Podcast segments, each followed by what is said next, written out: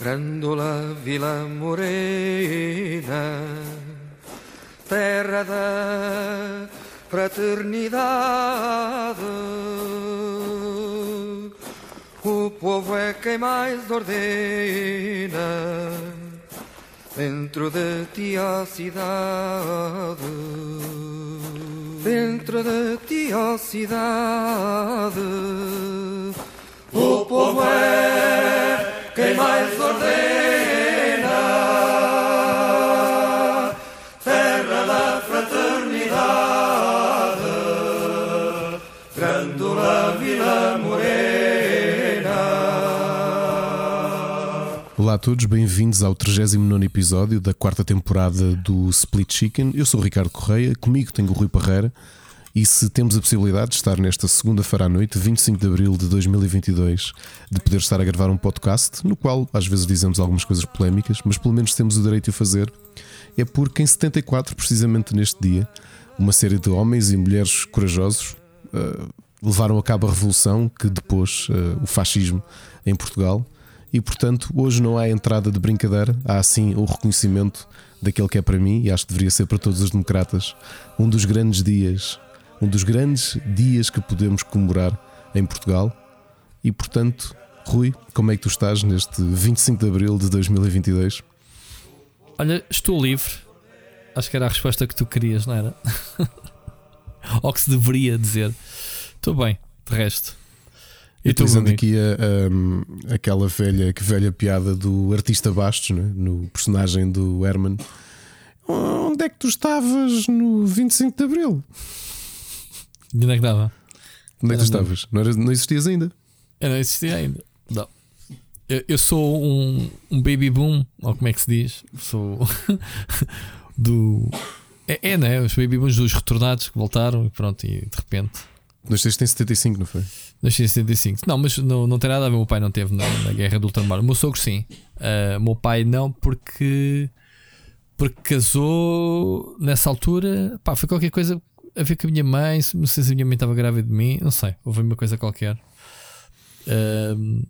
Que ele fez a tropa em pouco tempo, não teve lá o tempo todo. Uh, mas pronto, não estava, tu também não estavas cá, não era? Mas, não, não, não. Mas, não. mas estás a, a, beneficiar de, de tudo Não, os meus pais eram miúdos, pá, os meus pais eram miúdos. A minha mãe tinha 6 anos, portanto eu já, já revelei aqui que os meus pais eram, foram pais adolescentes. Portanto, eles. Minha mãe tinha 6 anos, meu pai devia ter 8. Portanto, oh, okay. eram, eram muito miúdos. Sim, os meus pais também. Vamos lá ver. Se os meus pais me tiveram com 19, uh, tinham pai de 17 pais tiveram 18. com 19 anos? Curioso. Sim. A minha mãe com 19 e o meu pai acho que já com 20. Uh, oh, sim, 19, 20. Pois no caso foi 16 é... e 18. Portanto. A minha mãe, sim, minha mãe, eu faço anos em dezembro e ela faz em fevereiro, portanto, no ano seguinte. Sim, ainda tinha 19, fez logo 20 em fevereiro depois, quando eu nasci. Sim, foram pais novos, uh, relativamente novos na altura. Uh, e casaram cedo, pronto. É, aquelas, aquelas, aqueles casamentos de da minha mãe, ah, vou-me casar para me livrar dos meus pais, ganhar a minha liberdade. pois depois descobriu que o casamento é uma prisão também, né? Aqueles, naqueles tempos. Enfim, Ricardo, uh, hoje é dia 25 de abril. Não sei se queres uh, contextualizar alguma coisa. Temos, não sei se uma coisa que eu tenho visto nas redes sociais, sim, porque eu não vejo, não vejo CNN, escolheram a figura política mais, pá, mais impacta em Portugal neste momento, que é o, o, o Ventura para uma entrevista. O que é que se passou com a escolha? Os outros não estavam disponíveis? Olha, eu não sei, oh. mas eh, eu, eu, não sabia que isso tinha acontecido. Se assim foi, a minha ah, vergonha não na. Não, a ah, minha não vergonha da Fox News, eh, Fox News Portugal, ou CNN Portugal, lá como lhe chamam, ainda CNN. é maior. Porque é. como é que se atrevem a, a, a entrevistar alguém que quando começou o Grande La Vila Morena hoje na Assembleia, ele e os outros, um, os outros mentecaptos todos que o acompanham decidiram sair da Assembleia. Pois. Eu não sei, eu não sei, não sei porque é que a CNN foi só dar. É, o, é, é a necessidade de, de, Neste caso, não é de cliques, é de audiências. Portanto, é. O mas, nojo, já chegamos a esse, esse, ponto. É, é um bocado tão óbvio e tão descarado que. Já, não, não, te esqueças, pessoas... não te esqueças que a CNN, nas primeiras semanas, da, da invasão da Rússia, tinha aquele tipo, Alexandre Guerreiro, que, que toda a gente sabe que, que era um avançado da Rússia, uh, a falar, a desmentir tudo. Ia diariamente, não, não, isto não, nada disto, não, não, isto há justificações da Rússia fazer isto e tudo isto. Estava diariamente na televisão a dizer isto. Ah, então assim, ainda hoje o Jerónimo disse a mesma coisa. Pois. Uh, o Jerónimo uh, disse que não, há uma intervenção militar, invasão. Hum, não sei para que é que estão sempre a perguntar a mesma coisa. Pois. Há ali uma intervençãozita na Ucrânia militar, sim, mas. Yeah. Uh, enfim, enfim, Ricardo. Um... Bem, o que nos importa aqui pensar, eu, pelo menos tive uma pessoa mais envolvida com isto, que foi o meu avô, que, que, que ainda é vivo, não é? Que foi um lutador antifascista e foi perseguido pela PIDE e, e esteve envolvido na política no pós-25 de Abril também, apesar de continuar a trabalhar numa fábrica. Sempre foi uma pessoa apaixonada e, e, e sempre contra o fascismo e, portanto.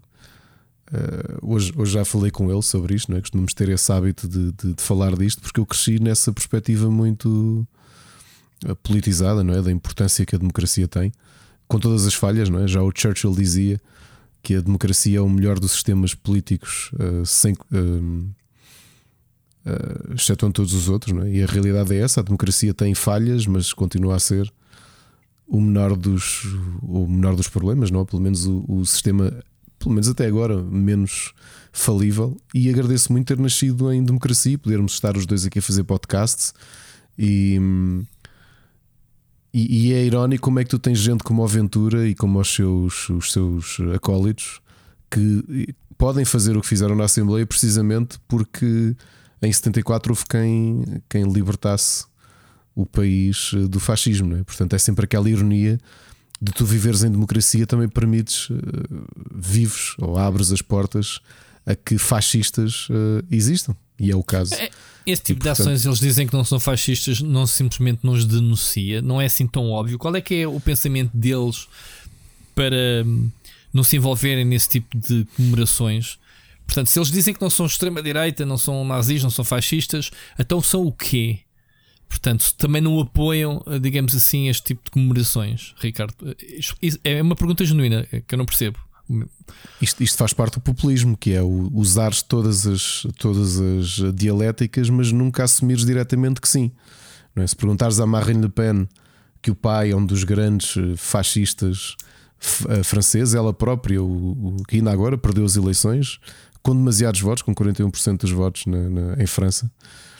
Uh, o que é toda a lógica Toda a lógica dela é assente contra os imigrantes, os imigrantes muçulmanos, os imigrantes portugueses, como sabes, não é que são bastante perseguidos na, pelo partido dela. E, mas depois és fascista? Não. Ok, pronto, então se dizes que não és fascista, não és fascista. A realidade é que uh, como é que é? O que é que parece um pato? Soa um pato, mas depois que não é um pato, não é? É um pato. E é um, é um bocadinho isto do, é um bocadinho isto do, do, do, Ventura. Quer dizer, primeiro este ato todo dele, aquilo é circo. Não é? Que ele queria exatamente isto, que nós falemos disto aqui. Pois. Uh, e não, acontece. É, é, o que custa é, é, é ver que há palco e dá-se palco é, dá, essas pessoas. Dá, dá, e por isso é que eu espero sinceramente que a CNN Portugal falhe o quanto antes, uh, que tenha grandes problemas de publicidade, que seja um buraco e que volte a ser aquilo que sempre foi na realidade. Que é um pequeno cocó chamado TV24, a quem alguém decidiu pintar com spray de dourado. E portanto, uh, e tudo isto que fazem, esta, esta visibilidade toda que dão ao Chega, só porque aquilo dá audiências, eu gostava sinceramente que um dia se virasse contra eles. A realidade é que prova que não, porque mesmo quem está contra tem uma curiosidade mórbida em ver, não é? O André Ventura e o Chega são uma espécie de acidente de carro que tu vês na autoestrada. Há algumas pessoas, eu por exemplo não consigo olhar para acidentes de viação, mas há muita gente que mesmo uh, se assustando com a coisa, ou neste caso com o Chega, tendo nojo daquilo que eles representam, acabam por parar para ver. E Olha, portanto. Eu, eu não sou desses nem acidentes, nem para ver aventuras, nem, nem, nem tão pouco. Mas ao bocado estava a ver na, nas redes sociais o pessoal indignado e a partilhar, assim que é irónico. O pessoal indignado, mas a partilhar aquilo no meio de ironia. Ou seja, partilham fazem publicidade à entrevista, mas uh, com uma mensagem de repúdio. Portanto, exato, mesmo essas pessoas estão a dar estão a dar palco, não é? Então, aquilo que estamos aqui a fazer também no podcast, estamos aqui a gastar minutos a falar desse, desse é verdade. pessoa. Enfim, olha, coisas que interessam mesmo são os nossos patrons, os nossos podcasts. Ricardo, vamos uh, falar um bocadinho antes de entrarmos nas notícias. Uh, não sei o que é que se passa uh, hoje. Infelizmente é dia da liberdade e, portanto, os nossos ouvintes tiveram a liberdade de não nos enviar nenhuma mensagem. Eu estou triste, particularmente, Ricardo. Chegamos à conclusão que este programa eu, só é eu, fixe. Só é fixe acho... quando eles participam, não é? Eu acho que é normal se pensares que foram semanas, na realidade, de algumas de férias, de interrupções. Sim, sim. As pessoas foram sim. estando fora. Eu próprio, como sim. sabes, queria ter ido de férias e não consegui porque temos andado doente a semana passada. Uh, nem tu, Ana, nem eu. Ana, Ana também, também férias. Pois Ana também continua doente. Tivemos que ter que receber aqui médico em casa. Eu, entretanto, sim. hoje também acordei. Acordei um bocado em baixo. E tem sido assim, mas estamos aqui para gravar o nosso podcast. E olha, olha que eu há bocadinho estava ali a sentir-me um bocado quente no sofá e estava para te dizer, não gravamos hoje.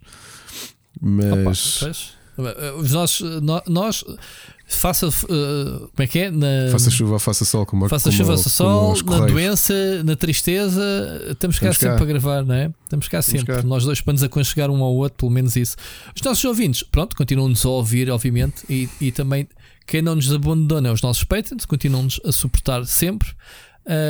E pronto, uh, obviamente estou a brincar, estou triste, genuinamente triste, obviamente, por não receber mensagens, porque uh, a interação é diferente. Portanto, malta, podem abandonar o programa, não há, não há, vai ser só eu e o Ricardo a falar até ao fim, portanto, podem quem está à espera de mensagens e isso e, e de ter um programa fixe, podem Mas já gostávamos mesmo de esforçar-nos para fazer um episódio pequeno, Sim, até porque eu gostava fazer. de ir para a cama descansar, porque queria Sim, ver se, não sei o que é que tenho, mas gostava de curar isto.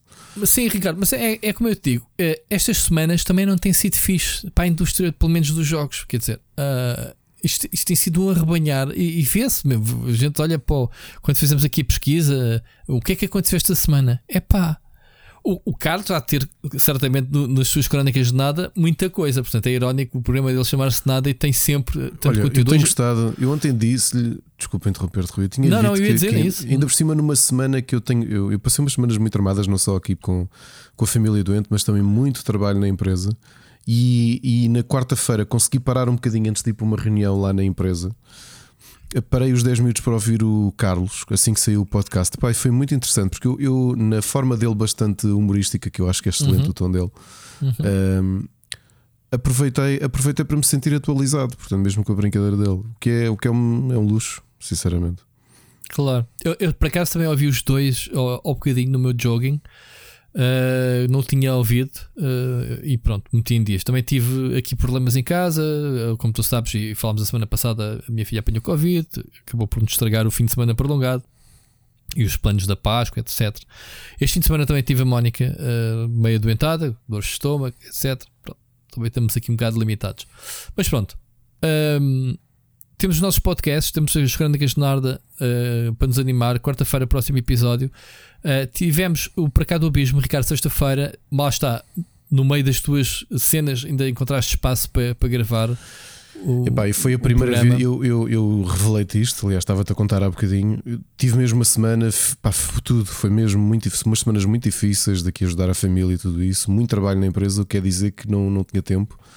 E na quinta, não tinha tempo sequer para escrever o guião. Na quinta-feira cheguei de dar aulas, acabei de jantar, eram 11h20 e sentia-me eh, esgotado mesmo, ou seja, sentia-me doente de estar tão cansado. E cheguei a pensar: vou fazer, vou escrever agora o programa. Uh, porque eu sabia que se não escrevesse o programa não ia conseguir ter à uma da tarde, que é a hora habitual. Mas olha, acabei por uh, pensar: amanhã, se calhar, mais fresco consigo fazer isto. E foi o que fiz. Gostei muito do episódio. Uh, isto, é, isto é estranho dizer por estar a fazê-lo, mas foram projetos que eu descobri, bandas que eu descobri em março, e, e é interessante já estar a dar-lhes algum destaque mas sabes aqui uma coisa que eu também lhe estava a dizer em relação a fazer o Para Cá do Abismo. Eu tenho, tenho pesquisado muitas bandas, ou tenho conhecido bandas que estão a começar, portanto, muito desconhecidas. E é curioso que isso dá um trabalho adicional. Eu, para fazer um Para Cá do Abismo, a contar com o tempo de gravação, o tempo de gravação e montagem é, é a parte mais curta. É a parte Mas mais de todo. Curta. Sim, claro, claro. De todo, aliás, eu posso dizer que este episódio eu gravei num take. Não parei, foi mesmo sempre em frente.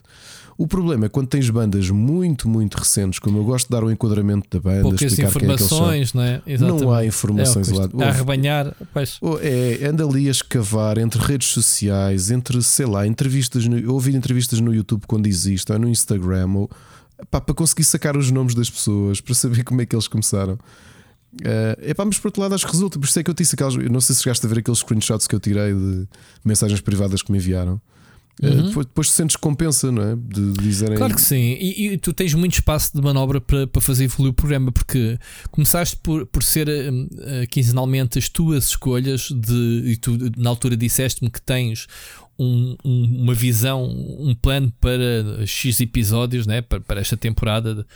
Agora não me recordo quantas, mas já tinhas as cenas mais ou menos delineadas mas uh, parece-me a mim que tu estás ao mesmo tempo a reformular os programas para dar espaço às bandas que vais descobrir novas. Isso é fixe, Ricardo, é, porque acabas é. por, por fazer uma mistura das duas coisas, que é uh, as, as tuas seleções de prog, coisas que tu gostas, com coisas que vais descobrindo agora e estás ao mesmo tempo a informar às pessoas: olha, está aqui este projeto novo. Pá, e isso só é de louvar. Portanto, o projeto é, é, é altamente. Pá, eu adoro. Eu, ao bocado estava a tomar banho quando vim uh, do jogging estava a ouvir, uh, estava a ouvir. Confesso que há, uh, ainda estou naquele, estou atrasado, estou naquele programa Ucrânia. que fizeste da Ucrânia. Pá, eu vou ali duas ou três cenas que dei skip à música em si, mas sim, quis sim. ouvir o enquadramento. Havia ali umas coisas psicadélicas que tu trouxeste assim, é pá, isto não é mesmo a minha cena. Estávamos já a fazer muito barulho. Exato, ainda por cima eu estava a ouvir em alta voz no, no telemóvel que não tem assim um som fixe. Um, mas estás a ver, a cena do enquadramento é, é o que torna o programa realmente muito bom. Portanto, é, é um luxo, malta. Quem, quem ouve para cá do abismo, um, sabe mas, perfeitamente mas, isso. Mas sabes que esta semana já cheguei àquela parte em que este, este episódio, por exemplo, foi tudo bandas novas, portanto eu não os conhecia. Descobri nas últimas semanas e foi engraçado de, de, de fazer um programa assim especial. Foi. Eu tenho claro gostado muito de fazer o programa, tenho gostado, mas era, era aquilo que eu dizia: é é, hum, e, e, o, e, o, teu programa este ano vai ser selecionado para pods. Não sei se há, se há categoria música ou qualquer coisa assim. Não tens que lá estar. A gente tem que. Mas olha que, que, gosto muito de, de, de, fazer o programa e gosto do resultado, sabes? Eu normalmente faço esse teste que é ir ouvir para, para ver como é que ficou. Uhum. É o que eu digo, claro. a parte propriamente de gravar e produzir é, é, é mais rápida. Uh, e monto, mando o episódio e depois ponho. Passados uns dias vou ouvir e assim: olha, está tá, tá porreiro. Hum. Tá porreiro. Muito bom. E por isto é aquela coisa estranha de estar a fazer palme, a dar palmadinhas na minha própria cabeça, mas, mas não é de tudo isso. É que é um programa que parece tão simples, mas a realidade é que dá muito, ou seja, são muito mais horas. Neste caso, obviamente, quem, quem monta o split chicken és tu, mas contando é, com pá, tudo aquilo não se compara, que faço, não se compara. Eu, o, eu, trabalho que tu tens nesse é, é, é São muitas horas por semana, são 10, 12 horas para, por semana por episódio, 10 horas para fazer um episódio. É, é pá, só que eu acho que vale a pena. Portanto, é daquelas coisas que vou continuar a fazer enquanto, enquanto aguentar. Portanto, olha, é assim. É isso. Já, já a mesma sorte não tem sido o, o super finisher, porque a gente andamos nos 50 semanas atrasados e lá está, nestes desencontros, sabemos que a segunda-feira é religiosa, a gente nem precisamos de confirmar nada, estamos cá à hora marcada. Este tem sido, pronto, uh, pedimos desculpa uh, em primeiro lugar aos patronos que, que eh, para quem este, inicialmente este Super Finisher é destinado. Pá, mas vamos fazer. O WrestleMania aconteceu, uh, mas pronto, vamos gravá-lo em princípio esta semana, não é, Ricardo? É verdade. Muito bem. Olha, deixa-me só aqui de mandar um shout aos nossos uh, patronos. Uh, muito obrigado a todos que têm sempre dado este apoio. temos neste momento ainda o passatempo a decorrer, não é, Ricardo? Do uh, Lego Star Wars uhum. para Xbox. Ok, já temos uh, coisas planeadas para o mês de maio, acho eu. Se não tiver, olha, faz de conta que temos, mas devemos ter sempre. um, e João Gomes, Gonçalo Madeira, uh, Wilson Guide, uh, Wilson Guys, uh, Luís Rodrigues, Jorge Rodeia, Nuno Pereira, Miguel Nogueira, Carlos Duarte, Peninha, Alexandre Grande, Elder Paiva, Felipe Silva, Nuno Silva, Oscar Morgado, Enzo Bolt, Vasco Vicente, Carlos Felipe, Ricardo Moncanjo, uh, Luís Ribeiro, Frederico Monteiro, Bruno Carvalho. Muito obrigado a todos. Já somos bastantes uh, patrons a apoiar, independentemente do valor que uh, investem. Muito obrigado a todos. Uh, e obviamente que isso dá-nos mais força e ânimo, obviamente, para continuarmos aqui a fazer o nosso trabalho. Ricardo, vamos passar para as notícias? Siga lá. Há muitas coisinhas para a gente picar e, portanto, vai ser um programa. Vamos comentar aqui algumas coisas que surgiram durante a semana. Continuo a dizer: uh, há coisas giras, há outras que é pronto, ok, aconteceu isto e move on. Uh, vamos então abrir. Notícias da semana. Começamos, a, a gente já falou semana passada sobre o Spectrum, fez 40 anos, Ricardo. Eu acho que isto é assunto, obviamente, para tratarmos no, no Pixel Hunters. Uh, ainda não sabemos o que é que o Bruno nos vai uh, trazer para o próximo episódio, mas epá, não podíamos deixar passar de mandar aqui um shout-out ao ZC Spectrum, que fez 40 anos este sábado. Uh, e o que é interessante é que Portugal teve uma das, se calhar, não sei quantas iniciativas no mundo, mas pelo menos uma das mais importantes iniciativas ligadas ao Spectrum. Ricardo, tivemos cá filhos do, Sir, do Sir Sinclair, Clive Sinclair, em Portugal, para falar sobre, né, sobre, sobre tudo o que isto que é Spectrum. E tivemos produtores, inclusivamente o, os Oliver Twins, da Codemasters, os que eu mais conheço, a falar sobre Dizzy, né, o criador de Dizzy. Ricardo, isto é, é fixe, man. ver que o museu É continua. Sim, né, sim, a, é bombar. Um, Conta-me coisas. Uh, temos, que- temos que lá ir. Uh, Temos, infelizmente já- não consegui, não consegui passar lá, mas eh, provavelmente pelo andar da carruagem vamos lá sem. sem... No verão, no é verão, né? isso, é, é com o calma, Bruno. conversar com, também com, com o João Diogo. Acho Uhum. que merece. Um, olha, Spectrum para ti não te diz nada porque tu eras pequenito Não, e és não, homem não. do, do NES, não é? Sim. Uh, eu fiz um blog, epá, não, não pude deixar de fazer um blogzinho no sábado uh, a falar sobre a minha, a minha experiência com o Spectrum. Epá, e é, eu estou farto de contar estas histórias, né? acho que vale a pena a falar aqui. O meu contacto o Spectrum, eu nunca tive um Spectrum, mas joguei tanto um Spectrum como se o tivesse. Por isso é que eu conheço os jogos do Spectrum não jogados agora com emuladores ou, ou mais tarde, ou, como os retro gamers agora fazem, né? Temos esta nova, esta nova, não digo moda, mas uma forma de consumir videojogos, né? Que é a descoberta de- de- das pérolas antigas. Um, e eu vivi o Spectrum de perto, porque ia jogar à casa de amigos meus. Uh, eu cheguei a comprar jogos para o Spectrum já e, e cassetes e gravava para mim para quando eu tivesse um Spectrum já ter montes de jogos. isto é verdade, isto aconteceu mesmo. um, e- comprava mesmo, eram cópias piratas, mas comprava, na lo- por exemplo, lojas da Singer, da, da Atriudos, uh, sei lá, Atriudos não sei se, era, se foi mais tarde. Uh, mas pronto, da Singer, lembro de lojas de eletrodomésticos em que via jogos com capas muito fixe. Epá, este jogo deve ser fixe, a capa, fixe. A, capa nem tinha nada a ver com o jogo. Mas pronto, uh, aconteceu-me uh, encontrar assim muitas coisas, mesmo nas papelarias. Encontrava-se jogos em todo lado, Ricardo. Não sei se tens noção disso. Imagina os quiosques. uh, não é, não é papelarias como tens agora a Yellows. Estou a falar aqueles quiosques que havia no meio da- Uhum. das estações, dos comboios e não sei o quê. Uh, havia uh, cassetes de Spectrum em que tu vias o título. Pá, eu lembro-me perfeitamente um jogo que eu comprei um, na Amadora, na- no Parque Central da Amadora, num quiosque que lá havia, que eu acho que já não existe, mas havia lá, que era o. eu comprei lá um, um dos jogos que eu comprei lá era o Mission Impossible 2. Lembras desse? Não Olha, tem a ver tu- com. tu- Tu estavas aqui a dizer, eu, eu, eu não tive ZX Spectrum, mas duas, duas plataformas que eu joguei por, por outras pessoas. Uma era o, o Spectrum do irmão do meu vizinho, aquele com quem eu jogava muito NES, porque ele também Uhum. tinha uma e tinha uma Mega Drive. E foi o Commodore do meu primo, que é um bocado mais velho do que tu, que foi a aposta na altura que ele fez, foi comprar um Commodore. E portanto Qual, foram duas 64? plataformas. Sim, foram duas plataformas que eu não tive, Uhum. mas que joguei eh, por culpa de outros. Portanto, o Spectrum. Certo. Ou Certo, seja, certo. Eu, não, eu não carregava nada. Normalmente o irmão do meu colega é que preparava tudo para nós os dois Sim. jogarmos, eu e o irmão. Sim, sim. Eu, eu, por acaso eu recebi o Commodore 64, portanto eu comprei uma data de jogos do Spectrum e os meus pais acabaram por me oferecer. Pronto, isto é uma das histórias que também já, já foi feita. O Commodore 64, porque a minha mãe olhou para o Spectrum e dizia: Que horror, não vou comprar uma coisa tão pequenita. Se é Exato. para comprar uma coisa como deve ser, há de ser, olha, aquele. Pronto, o gajo da loja lá ali impingiu o Commodore 64 e impingiu bem, para era um computador melhor, obviamente, mas. Ah, o meu problema era que, além de eu ter já montes de jogos para o Spectrum, eh, a maior parte dos meus amigos, ou melhor, todos os meus amigos não tinham Commodore 64, tinham sim um Spectrum. E portanto eu tive que reencontrar. Depois fui conhecendo, obviamente, malta com Commodore 64 e, e fazia trocas com eles, que ainda, ainda eram uns poucos. Mas pronto, foi uma experiência semelhante.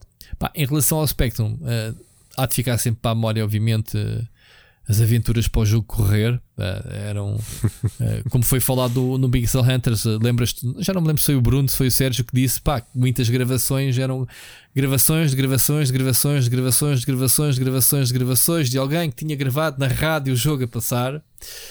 E era assim, claro que chegavas a um ponto em que não havia afinação de cabeça, não era que, que desse conta de uma. Claro de uma gravação que ia perdendo qualidade à, à, à, da forma. E depois lá está, na altura eram as cassetes que vinham à mão, siga. Eu, eu lembro-me, Ricardo, eu lembro-me de desgravar cassetes do meu avô de música pimba.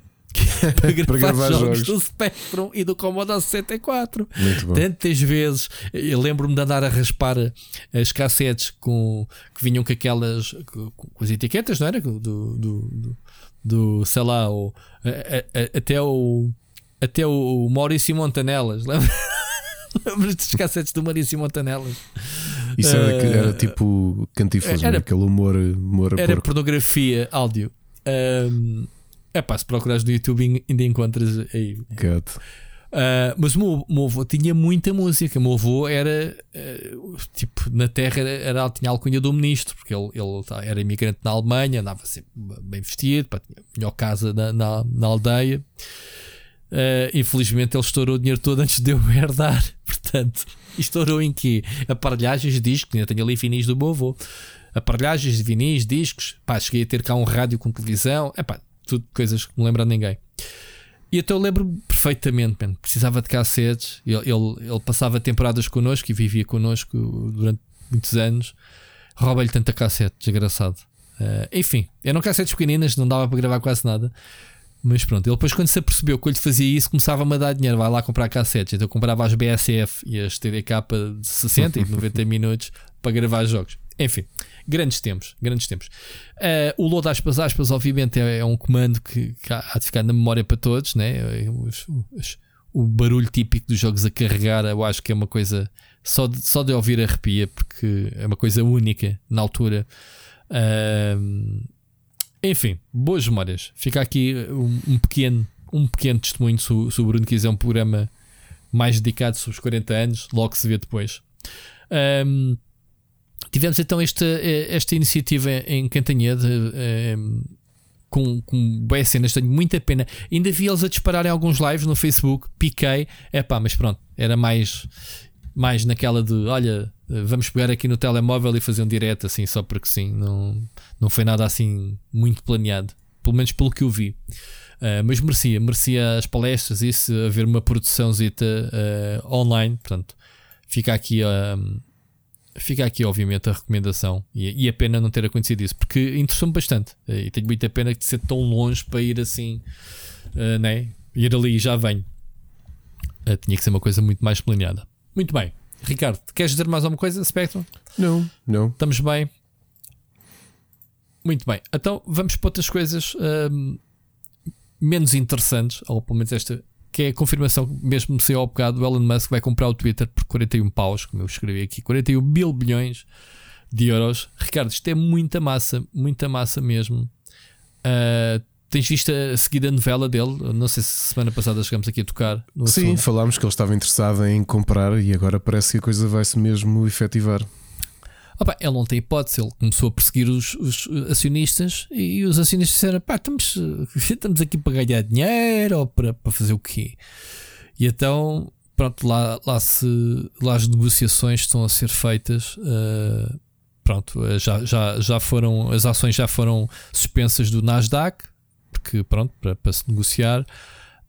Um, 41 mil milhões de euros é muita fruta. 44 mil milhões de dólares. Ele andou a semana, ainda andei a escrever uh, no final da semana passada que ele andava a, a reunir ajudas JP Morgan e etc. Para, não é que ele, poder, ele, ele tem dinheiro no bolso, quer dizer, só que, quer dizer, não, há, não há nenhum bilionário que queira tomar lá daqui do meu bolso logo 43 mil milhões apesar dele ter uma fortuna para avaliada em três vezes mais que isto, ou, ou mais, já nem sei, não é dinheiro disponível. Às vezes a gente confunde, né? a gente quando diz é o homem mais rico do mundo, ele não tem o dinheiro no banco, né? ele tem a fortuna dele, os ativos dele, nas empresas dele é avaliado nesse valor, né? não, é, não está ali disponível à, à ordem, né? não é assim que funciona, Ricardo.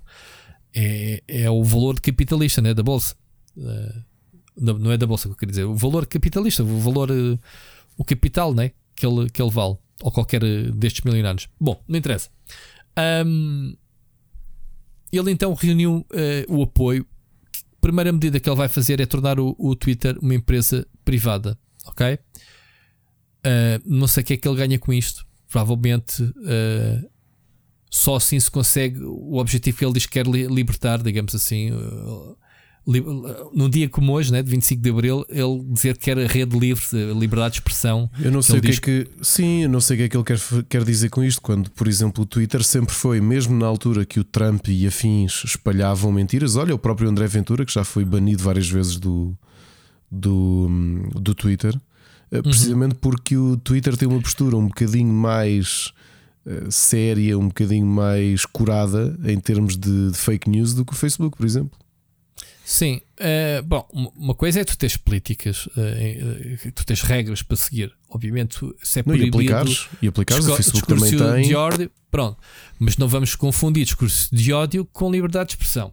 Não, é não, não, não, não, não, estou a falar fake news, estou a falar fake news puro e duro. Portanto, o, o próprio uhum. Twitter tinha uma coisa que é quando tu tinhas fake news, antes de banirem, aparecia logo, como eles tinham empresas que faziam fact-checking claro, aparecia claro. por baixo o link para a verdade, ou seja, para, para aquilo que foi verificado sim, como foi por empresas Trump, independentes. Isso. Exatamente. Sim, sim. Uh, agora, o, o, Elon Musk sempre foi um troll né, no, no Twitter. O, o, Elon Musk uh, basicamente fez estourar, por exemplo, Bitcoin ou outra, outra moeda qualquer. Se ele faz um post sobre isso, dispara. Um, ele tem muita, ele tem muita, mas muita uh, força no, no Twitter, ok? Ele, ele tem muitos seguidores e tudo aquilo que ele diz, e muitas vezes ele utiliza isso simplesmente para trollar. Tu sabes que ele teve, foi proibido pelo SEC, uh, que é a Bolsa de, Valores Imobiliários né, dos Estados Unidos, uh, acho que é, que é assim que se, se chama, um, proibiu dele, na altura, uh, falar sobre a, sobre a Tesla, porque, ou seja, ele tinha que consultar os advogados a desfazer um post sobre a Tesla. Sabias isso? Porque o gajo fazia com que as ações disparassem da Tesla, dizendo às vezes coisas que não pronto, podiam ser exageradas. Portanto, para tu veres a força dele, de ele dizer qualquer coisa e as ações da Tesla dispararem. Estás a perceber? Portanto, uh, o que é que ele ganha a ser dono de, de, do Twitter? Vamos ver.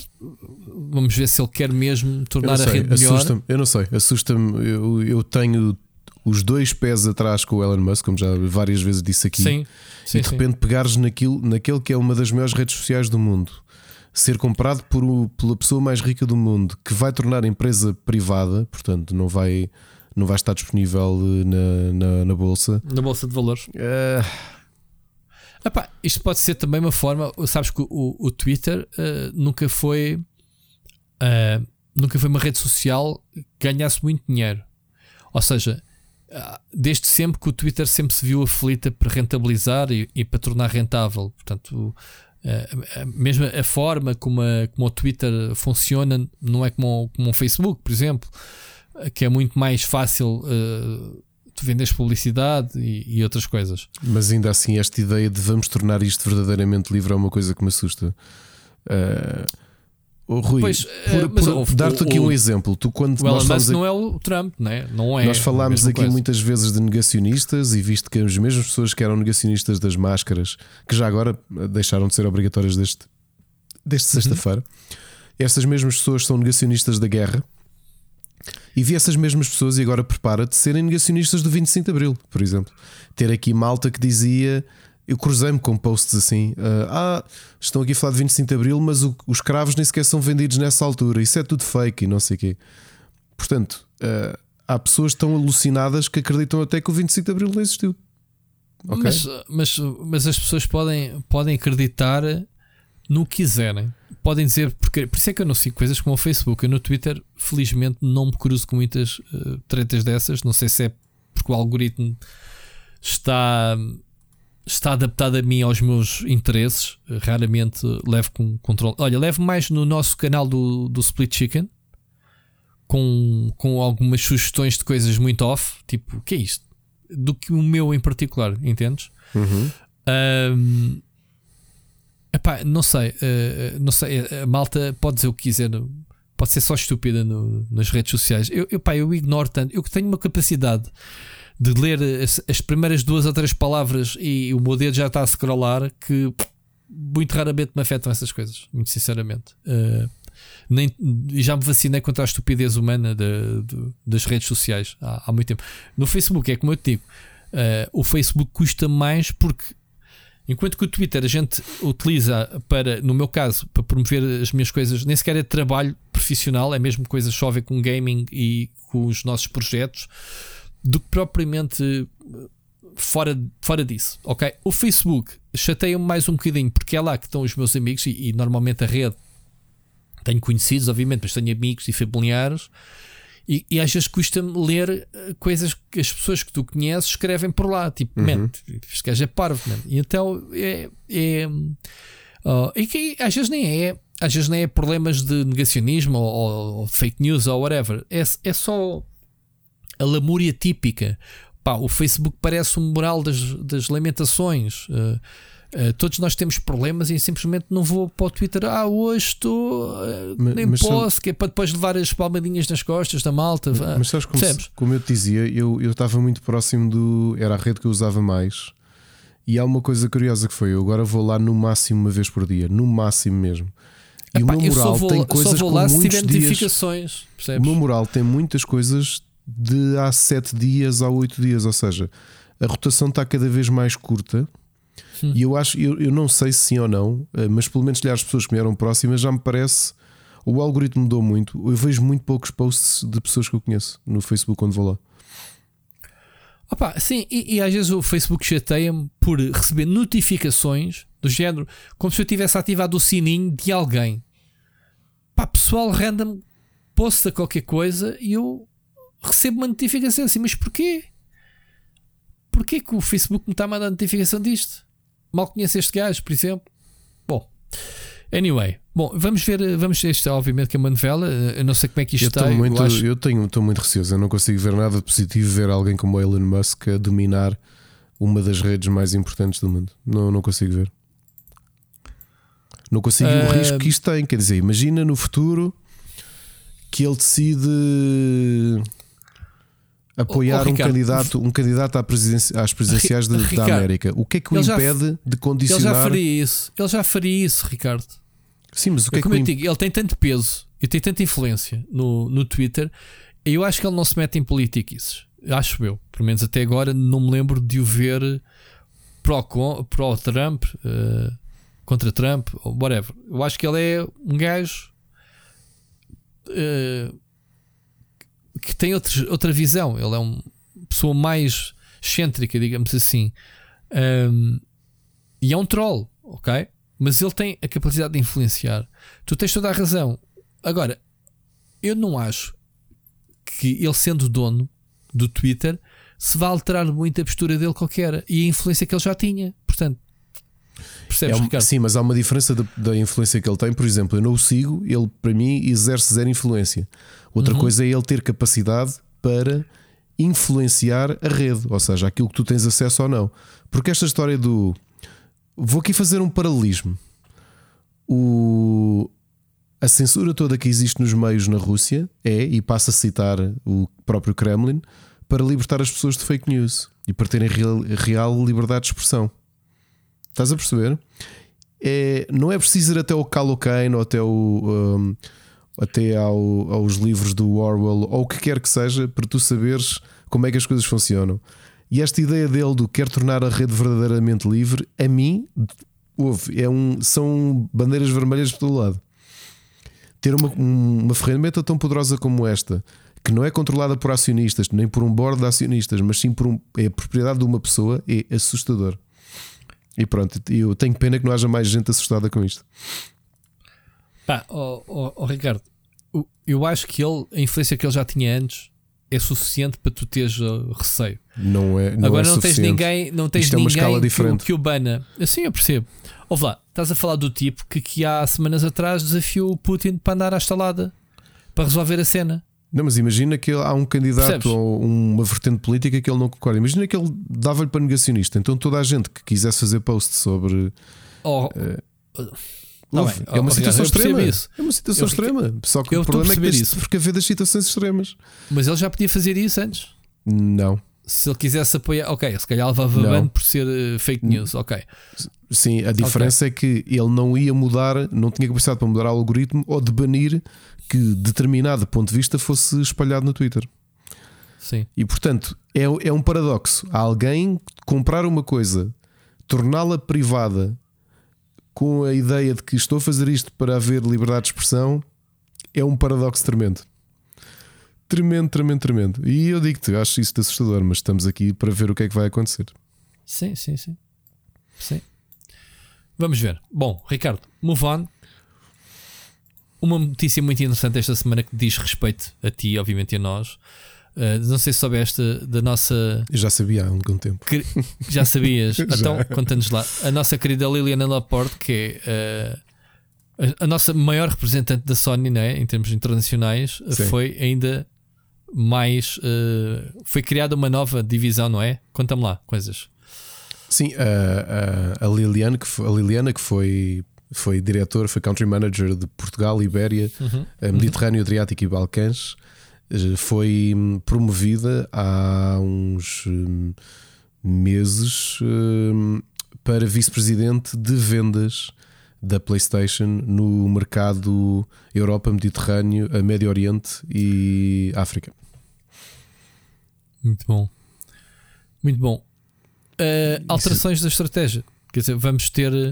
É, é- é o, é, digamos assim, o poder né, de, que lhe dá, sendo uma portuguesa, a mostrar que, que funciona, né? que temos pessoas de grande calibre em- Ela é, internacionalmente. Tu, tu também a conheces pessoalmente. Ela é uma pessoa de quem eu gosto muito e com quem Sim, me dou sim, muito sim. bem. E Que não, não se esqueceu de Portugal, ela está cá sempre. Lembras-te quando claro, no- claro. no- nos eventos portugueses uh, está cá sempre. Portanto, e, impressionante. e é o orgulho precisamente por saber que é uma pessoa com, com, com tremendo talento, tremendo profissionalismo, não é? Que foi, foi crescendo. Ela, ela, antes de se tornar country manager, ela já era diretora de vendas na Península Ibérica e, portanto, foi.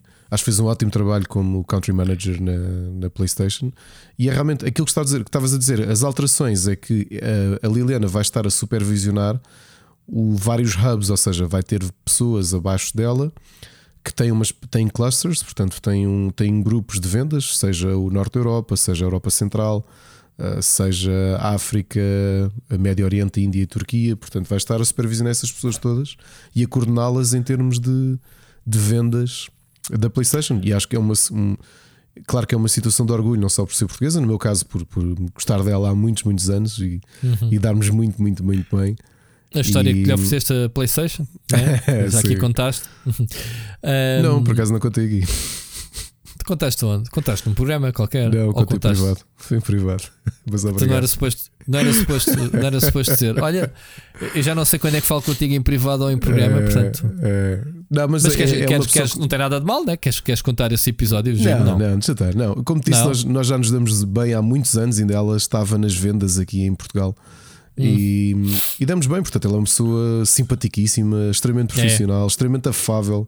eh, Muito. Portanto, e, E, e disponível, que, que- que- é disponível. impressionante, impressionante. Muito disponível mesmo. dela, não é? muito disponível mesmo, eh, com um talento imenso eh, e, nota-se. E, portanto, acho que uma, uma coisa curiosa que tu sentes sempre é.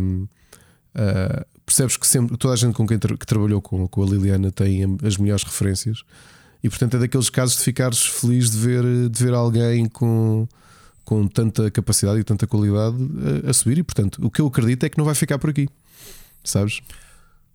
Ok. Ah, estás a dizer a subir em termos mais, eh, Sim, mais eh, acredito, de estúdios todas de, de ver.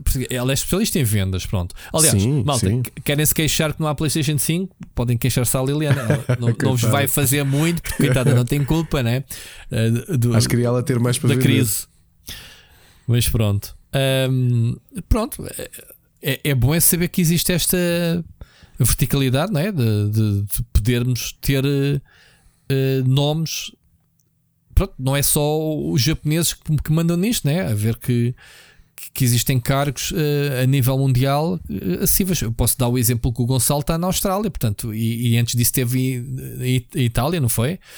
Uh, Lembras-te do, do, Gonçalo ou já não é do teu tempo? Já não o apanhaste? Gonçalo. Uh, não sei, agora não me lembro do nome do subnome dele. Sabes que temos um Gonçalo na Austrália, na PlayStation na Austrália? Não. Não já, não é, já não é do teu tempo. Deixa-me aqui tentar apanhar. Agora falhou-me aqui o nome dele.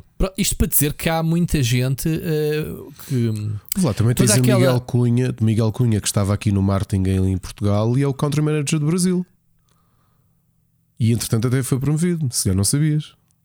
Lembras-te do Miguel sim, Cunha? Sim, sim, Lembro, o Miguel foi para o Brasil. Para... Sim, sim, lembro perfeitamente. É um maluco do caraças também. Uh, o Gonçalo Fialho, diz-te alguma coisa? Gonçalo Fialho, o nome não é estranho. A sério, meu. Pensei que, que, que tivesse apanhado. o Gonçalo Fialho é, é, do tempo da Santa Páscoa. É, é, é, uma, é da Dream Team montada pelo, pelo Pedro. Um, Aliás, que é que estava, aqui, estava aqui a fazer uma imprecisão. O Miguel Cunha já é General Manager da América do Sul da PlayStation. Pronto, okay. então tens o equivalente, tens o equivalente do Gonçalo Fialho na Austrália. Portanto, que ele está em Sydney.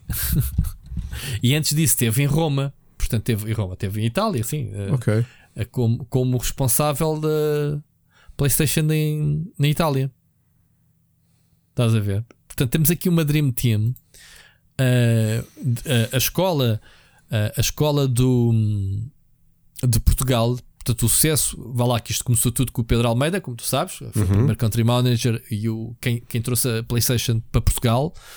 Quem, quem trouxe, quem, o primeiro responsável da PlayStation em Portugal, oficialmente, foi o Pedro Almeida, que já há muitos anos que não está na, na Sony, e ele construiu uma equipa à volta dele de pessoas que é estas que tu estás a ver espalhadas pelo mundo. Tens, tens a Sandra Páscoa que teve em Espanha e que agora também regressou a Portugal. Tens a Liliana, que também vem desse, de, da escola dele, o Gonçalo Fialho, o Miguel Cunha que estavas a dizer. Portanto, tens uma série de pessoas que saíram da, da PlayStation Portugal, porque a PlayStation Portugal foi um, um case study, não é? Em termos internacionais do sucesso, que na altura chegou a ter, Ricardo, 90% do, do do mercado, agora já não será tanto, que a Nintendo também investiu bastante em Portugal, mas durante muitos anos Portugal era o maior mercado da PlayStation sim, sim. em termos uh, proporcionais. Acho que ainda é dos maiores mercados da PlayStation mundiais. É, okay? pronto.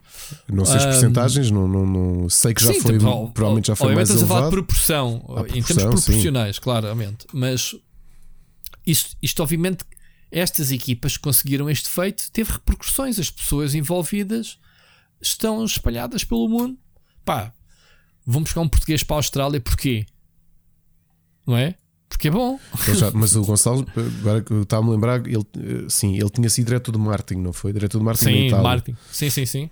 Sim, realmente isso é, tem sido uma escola interessante e fico feliz. Aliás, como na Nintendo também tens o, o Nelson, não sei se está a ouvir uhum. ou não, mas também está que lidera o marketing, não é? Do, do da Nintendo UK.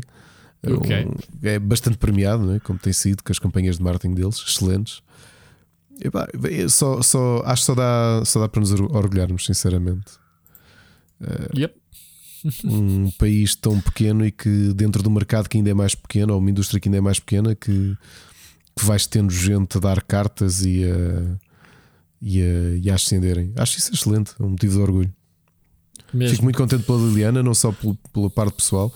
Isto só quer dizer que a possibilidade de poder ir, nós, nós estamos com aqui entalado irmos ver o ela também é Sportingista, portanto já estamos aqui há muito tempo a tentar ver um jogo de futebol juntos, mas não conseguimos ainda. E portanto acho que não há de ser tão cedo.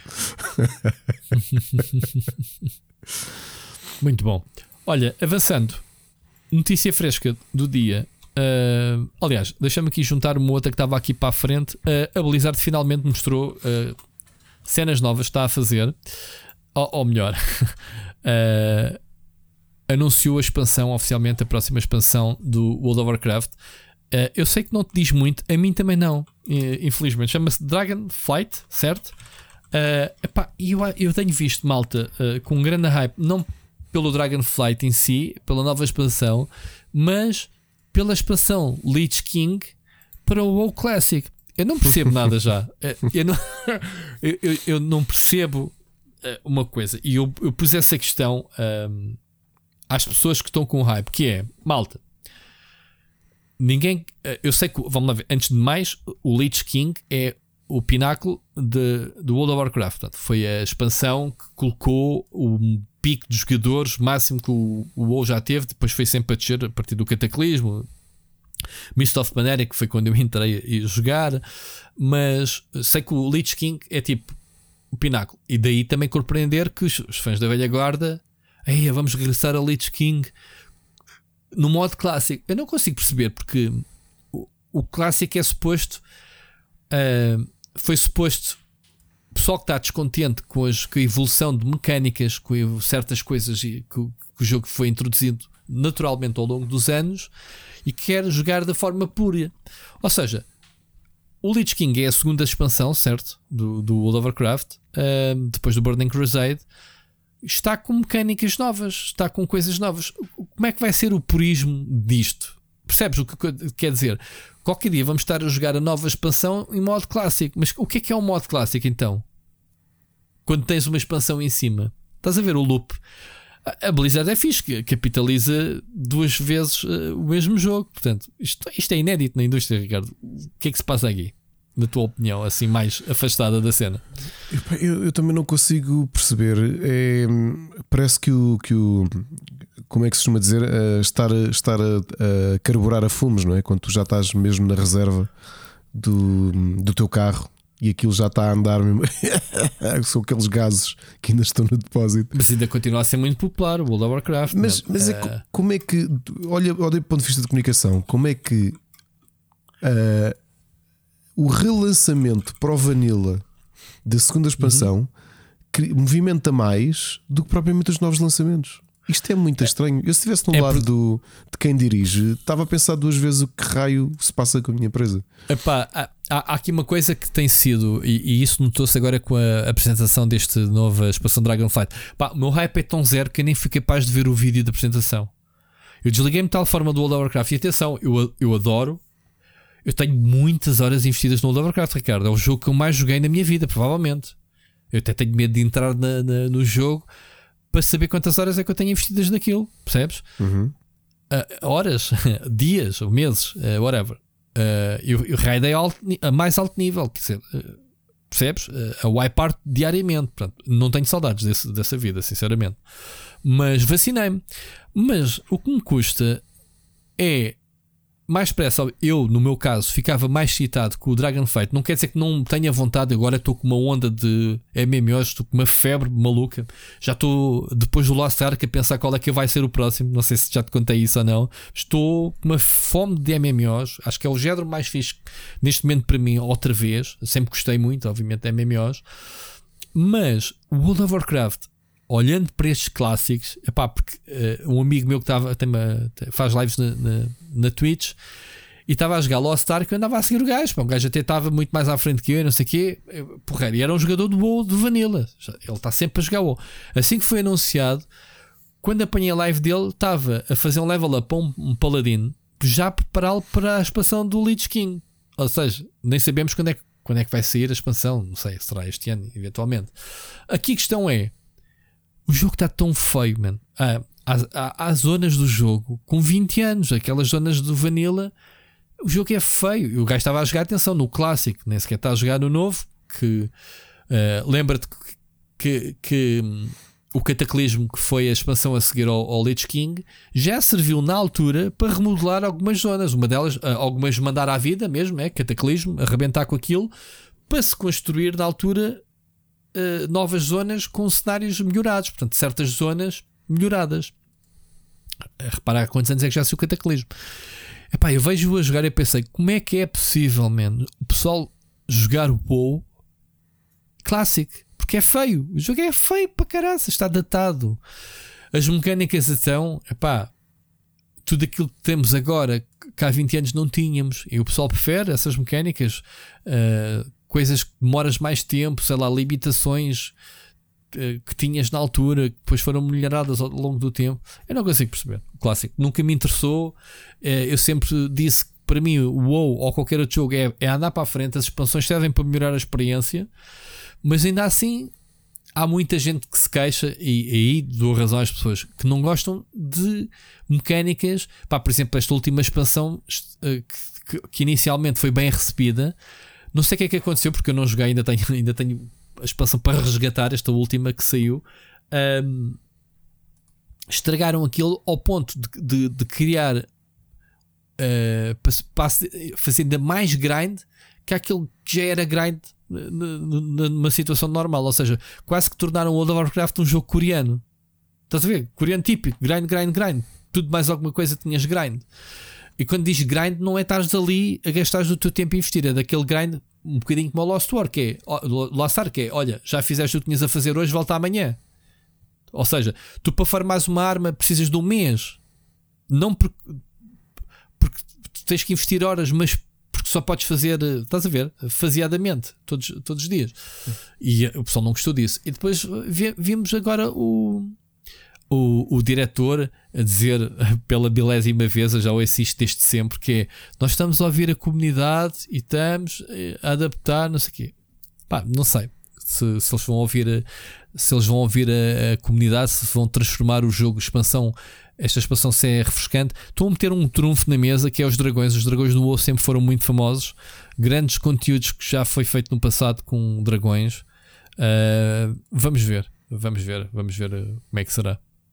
Vais voltar, Ricardo, ao WoW? Tu nunca jogaste WoW, para não? Não, joguei pouquíssimo. Eu joguei para aí uns 3 meses, tanto. Sim, não, não. Sabes, o facto de na altura ter mensalidade foi uma coisa que me afastou bastante. Portanto, ainda investi ali o início, apanhei um mês gratuito, meti dois Mas jogaste meses. quando? Quando é que jogaste? Acho que foi no Cataclysm, talvez. No Cataclysm. Ah, já foi na, na fase mais descendente. Eu entrei depois, mais tarde, no Mist of Pandaria. Pá, eu adorei o jogo. Eu adoro o jogo. Eu se entrasse agora da minha conta, fosse ver o meu banco, os meus itens, as minhas mounts, as minhas pets, e, pá, as cenas que colecionei naquele tempo todo. Eu gosto muito e não estou a dizer que não quero voltar ao jogo. Eu, neste momento, acho que há outros MMOs mais interessantes no mercado. Pá, o Final Fantasy XIV é de longe melhor que o WoW neste momento. Não sei, tenho que ver agora a próxima expansão. Uh, eu, nas últimas duas expansões, afastei-me bastante. Okay? As minhas duas grandes expansões foi o, o Mist of Pandaria, que foi que eu joguei mais e, e, e fiquei doente com o jogo na altura. Pá, adorei, adorei, adorei o jogo. Uh, e depois foi a seguir o, o Warlords of Draenor ter a possibilidade de estar na BlitzCon quando é anunciado, ou seja, estás a fazer o teu trabalho como jornalista de, de acompanhares diretamente um jogo que estás muito envolvido, é uma experiência única. Claro. Porque todos os detalhes que eles te debitam para ti, tipo, ia fixe, bora. Ao mesmo tempo que estás ávido de quereres dar a informação, estás a absorvê-la para ti, daquilo que vai acontecer no teu jogo. Eu vivi muito essa expansão, o, o, o Warlords of Draenor eh, e o filme saiu assim muito, muito fixe. Eles tentaram, investiram muito nessa altura para pá, para tentar tornar o WoW como era. Uh, na altura a resistir bastante aos servidores privados do WoW Classic, porque não sejamos, sejamos honestos, o WoW, o, o WoW Classic surge porque há uma grande pressão de fãs que era nós temos os jogos e estamos a jogar em servidores privados, não estamos a pagar mensalidades e a Blizzard estava, não era a perder dinheiro, mas a deixar de ganhar dinheiro com aquele público. Então pronto, vamos dar nós o WoW Classic e fecharam os servidores que havia na altura privados do, do WoW, andaram a perseguir isso tudo, como a, como a Blizzard faz. E é exatamente pegando nessa, nesse contexto, Ricardo, tivemos hoje a informação que o Diablo Immortal, esse famoso jogo para telemóveis do género, então, mas toda a gente tem telemóvel. Uh, quando foi os assobios, lembras-te vergonhoso aqui há uns anos atrás. Uh, a Blizzard acabou de anunciar que Diablo Immortal vai sair para PC também. Portanto, no dia 2 de junho é das coisas mais bizarras que eu vi. Mas repara no que eu disse anteriormente sobre o WoW Classic. Ok? Foi. O pensamento é o mesmo para o Diablo Immortal. A Blizzard acabou de perceber que o pessoal que vai jogar Diablo Immortal vai jogar no PC emulado do telemóvel. No BlueStacks? Ou, ou mesmo agora com o Windows, que já permite jogar as coisas e a Blizzard pensou: é pá, então ok, se há pessoal que se vai perder com a experiência que estamos a preparar para o mobile, vamos lançar uma versão do mesmo jogo para PC, mas atenção, isto não é um Diablo da linha principal, isto é, já avisaram, isto é um Diablo adaptado de smartphones. E eles admitem que é mesmo para evitar que o pessoal jogue versões uh, de PC recaustadas, portanto tomem lá aqui, mas é uma cena beta, não é um, isto acho que nunca há de se tornar um jogo completo, é só para vocês jogar aqui em casa, ou seja, pá, isto é a Blizzard a dizer a eles do género, man, vocês vão gastar aqui o dinheiro connosco, não é jogar eh, por emulação ou, claro. ou whatever. Portanto, é uh, pá, não estou com. Eu, vou, eu provavelmente, provavelmente, a não ser que o porte PC seja realmente bom, eu vou jogar no telemóvel. As meant to be played, provavelmente. Vou experimentar as duas versões, vá. Depois vejo qual é que vai ser. Se vai ser alguma de jeito, não, não, não sei. Estás com fezada neste jogo. Eu não estou com muita fezada porque eu não gosto. Não gosto de jogos de telemóvel, sinceramente, deste eu, género. Eu, eu, gosto, mas não tenho expectativa nenhuma para este, sinceramente. Parece-me é. só um cash-in da Blizzard já um bocado tardio do mercado mobile, mas vamos ver se dá até vão ter sucesso. Epá, é, oh, não, sucesso eu acredito que vão, ter. Uh, uh, o problema do sucesso deste jogo é que a produtora que está a fazer o jogo nem sequer é a Blizzard, como sabes, é aqueles coreanos qualquer que muitos dizem que é uma reskin de um jogo que agora não me lembro o nome, adaptado ao universo Diablo, ok? Uh, não sei, isso foi a polémica que houve na altura, agora não estou a ver qual é que é. Mas isto uh, inicialmente eram acho que eram coreanos que estavam a fazer, ou chineses, uh, coreanos, penso eu, que estavam a fazer este Diablo Immortal. Portanto, vamos ver. O jogo está com data já para dia 2 de julho, junho. As duas versões, PC e uh, smartphones, iOS e Android. Uh, portanto, este porte para PC é uma beta aberta. Portanto, uh, o jogo vai ser em beta inicialmente. Faz todo o sentido. Uh, a versão PC estava aqui no IGN, vai ter os controles clássicos, rato, teclado, portanto, me parece bem. E o comando, obviamente, para quem joga versões de Diablo nas consolas, estar à vontade. Se eles conseguirem, pelo menos que a jogabilidade fique semelhante à experiência que a gente já conhece do Diablo 3, por exemplo, pode ser aqui um aperitivozinho fixe uh, enquanto não vem Diablo 4. Mas eu estou com expectativas baixas. Eu prefiro ser surpreendido por este jogo do que estar aqui com hype. E tu sabes que eu adoro Diablo, e, e, e por causa de, de, adorar Diablo é que estou completamente viciado no Lost Ark, porque é este tipo de RPGs de, de ação, né? Dungeon Crawlers, uh, eu gosto muito, muito mesmo. Um, está para sair, Ricardo, já agora uma versão Torchlight também para telemóveis que está a dar que falar, ok? Portanto, há quem diga que, ah, deixem lá. Sim, uh, mas é baseado em qual deles? É que se for o 3, já falámos aqui quando ele saiu. Uh, Deixa-me já dizer, é, chama-se uh, chama Torchlight Infinite. Ok. eu sei que o 3 não é nada de especial, não é? Uh, pá, eu não sei em qual é que vai ser baseado. Isto, obviamente, sabes que jogos para telemóvel têm uma. Tem uma cena muito própria, não é? Tem um tem um, um, gameplay muito próprio, não sei, não, não sei dizer, mas se procurares, um, se procurares, já há informações sobre o, o Torchlight que, que diz que vai fazer, uh, pronto, que vai, que vai ser o concorrente direto, como já era, uh, e está aqui. Ok, uh, supostamente há uma beta começou dia 25 de Abril, hoje, portanto, tem que ver se está disponível ou não. Portanto, bem, normalmente betas é, é por seleção. Portanto, boa sorte uh, a quem conseguir. Um, é isto, Ricardo.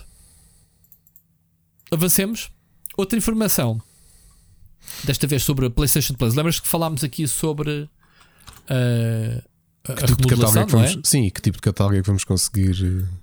Sim, ainda não há informações sobre o catálogo, mas há já rumores já a, data, seja, já a data de lançamento cá, que era uma coisa sim. que nós recebemos informação entretanto.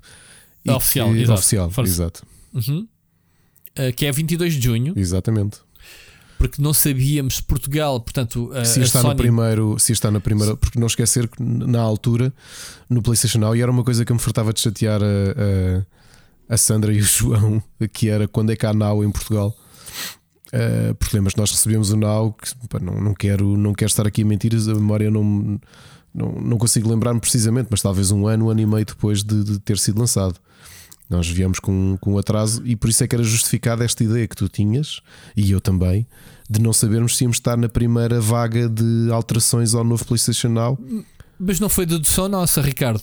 Oficialmente a PlayStation disse que ia lançar primeiro na América e depois, até faseadamente, ia lançar na Europa uh, e nos outros mercados. Uhum. Portanto, Portugal não é Estados Unidos, portanto, logo não íamos ser a primeira vaga.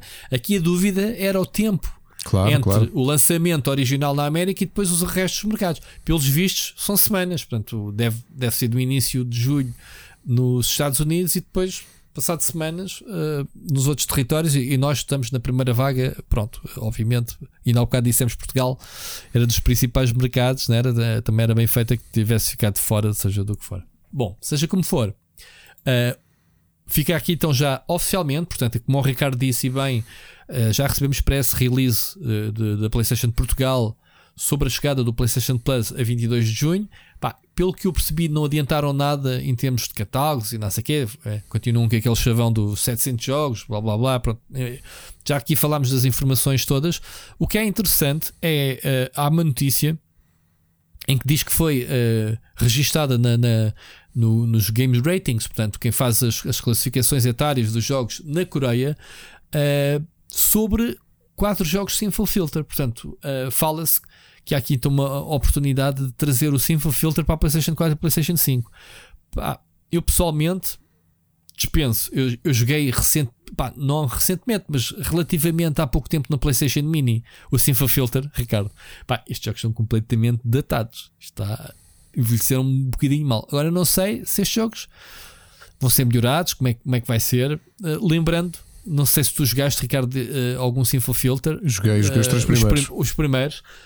Ainda, o, jo o jogo tinha sido produzido por uma PlayStation que nem sequer tinha um segundo analógico. Como tu podes ver, esse jogo em termos de gestão de câmara e não sei o que isto. Não, porque aquilo era com câmaras fixas. Tu, quando tinhas os tipos em cima dos prédios e carregavas no taser, aquilo simplesmente Sim, carregavas no L1, virava, acho eu, e aquilo no, virava. Exato, virava. Pronto. Eh, mas estás a ver, hoje em dia, esse tipo de mecânicas parece um bocado. Mas pronto. O Simple Filter é, é fixe. Lembrando que o Simple Filter foi um jogo feito pelo estúdio não grato da Sony, não é? Pela. Uh, pelo pessoal que fez o, o, o, jogo de zombies, como é que se chama-se? O, uh, o meu Alzheimer, na segunda-feira começa logo. Sim, Foi. é do estúdio do, do Days uhum. Gone. Uh, epá, e não há sinal à vista, nem luz verde para fazer um novo, um, um novo jogo. Portanto, estamos a falar da, da Band Studio, obviamente, era o que eu queria dizer. Eles fizeram, são eles, não são eles, não sei se são eles que estão a fazer agora estes portes, deixa-me aqui ver rapidamente. Pois, isto não foi anunciado oficialmente. Uh, não se sabe o que é que eles vão fazer, mas eles são o estúdio que criou o, o Filter. Uh, portanto, Quer dizer, eles não fizeram mais nada, fizeram o Simple Filter, fizeram é adaptações do Uncharted no, Resistance. Durante o, o, o, primeiro, durante a, primeira geração, uh, a forma como a série Siphon Filter vendeu é brutal por toda, e acho que era por causa do taser. Na realidade, toda a gente gostava do jogo por causa do taser. É era, não, não era? Eu também gostava. Yeah, yeah. Que é por causa de carregar até fritares os, Sim, os fritar inimigos. os inimigos completamente. Era lindo, era lindo. Oh, o jogo era bom, atenção. O jogo era bom. Uh, para os padrões da altura. Mas olhando agora, mesmo que tu fazer ver um vídeo, sei, o jogo, acho eu, envelheceu bastante mal. Digo eu, estamos a falar de um jogo, obviamente, de 99, o original, o primeiro jogo, portanto, uh, para a altura da PlayStation, estava muito bom. Eu lembro de ter jogado bastante. Uh, já foi na. Este jogo não saiu de início, este jogo de 99, a PlayStation saiu em 94, né? ou 95K.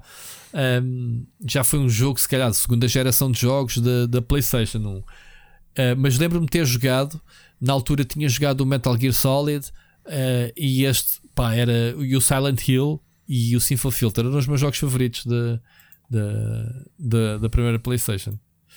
Depois tem uma, uma versão também para, para a PSP Uh, acho eu, se não me engano. Sim, o Combat Ops.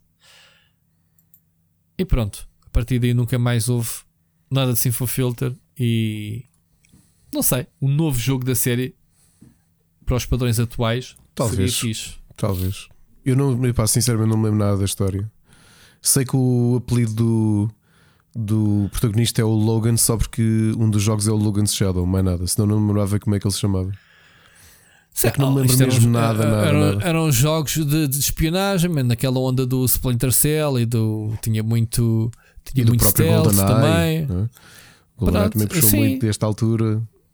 Pronto, a, a, cena, a cena é que tu, tu tinhas que ir fazer missões para ter um jogo normalíssimo, um jogo de ação. Não, isso era bom, pronto. Era um, era um jogo fixe, te infiltravas e escusavas de andar a matar o pessoal de com metralhadora, bastava só adormecê-los, de... fazia-se fazeres o, o eletrificar o pessoal. Enfim, vamos ver. Vamos ver como é que será, se vamos ter acesso aos jogos ou não para, para o PlayStation Plus Ultimate, não sei quantos, como é que se chama o serviço agora.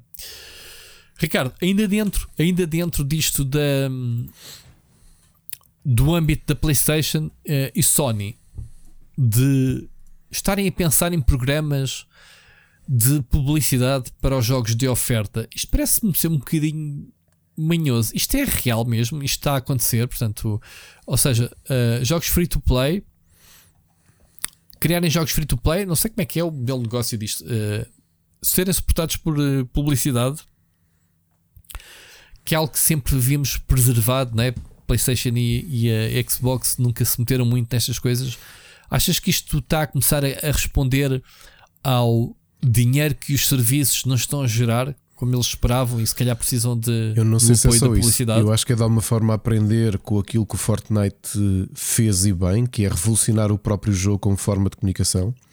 Porque aquilo que está previsto tanto pela Sony como pela Microsoft, ou está a ser estudado em parceria com elas e com algumas empresas, é dentro dos free to play arranjar sistemas quase de outdoors que te permitam ter, ter publicidade aos jogos, exatamente. Publicidade dentro dos jogos, dos jogos gratuitos. Ok, eu, eu isso não, eu não acho mal sinceramente. Se for bem feito, product placement não me choca nada.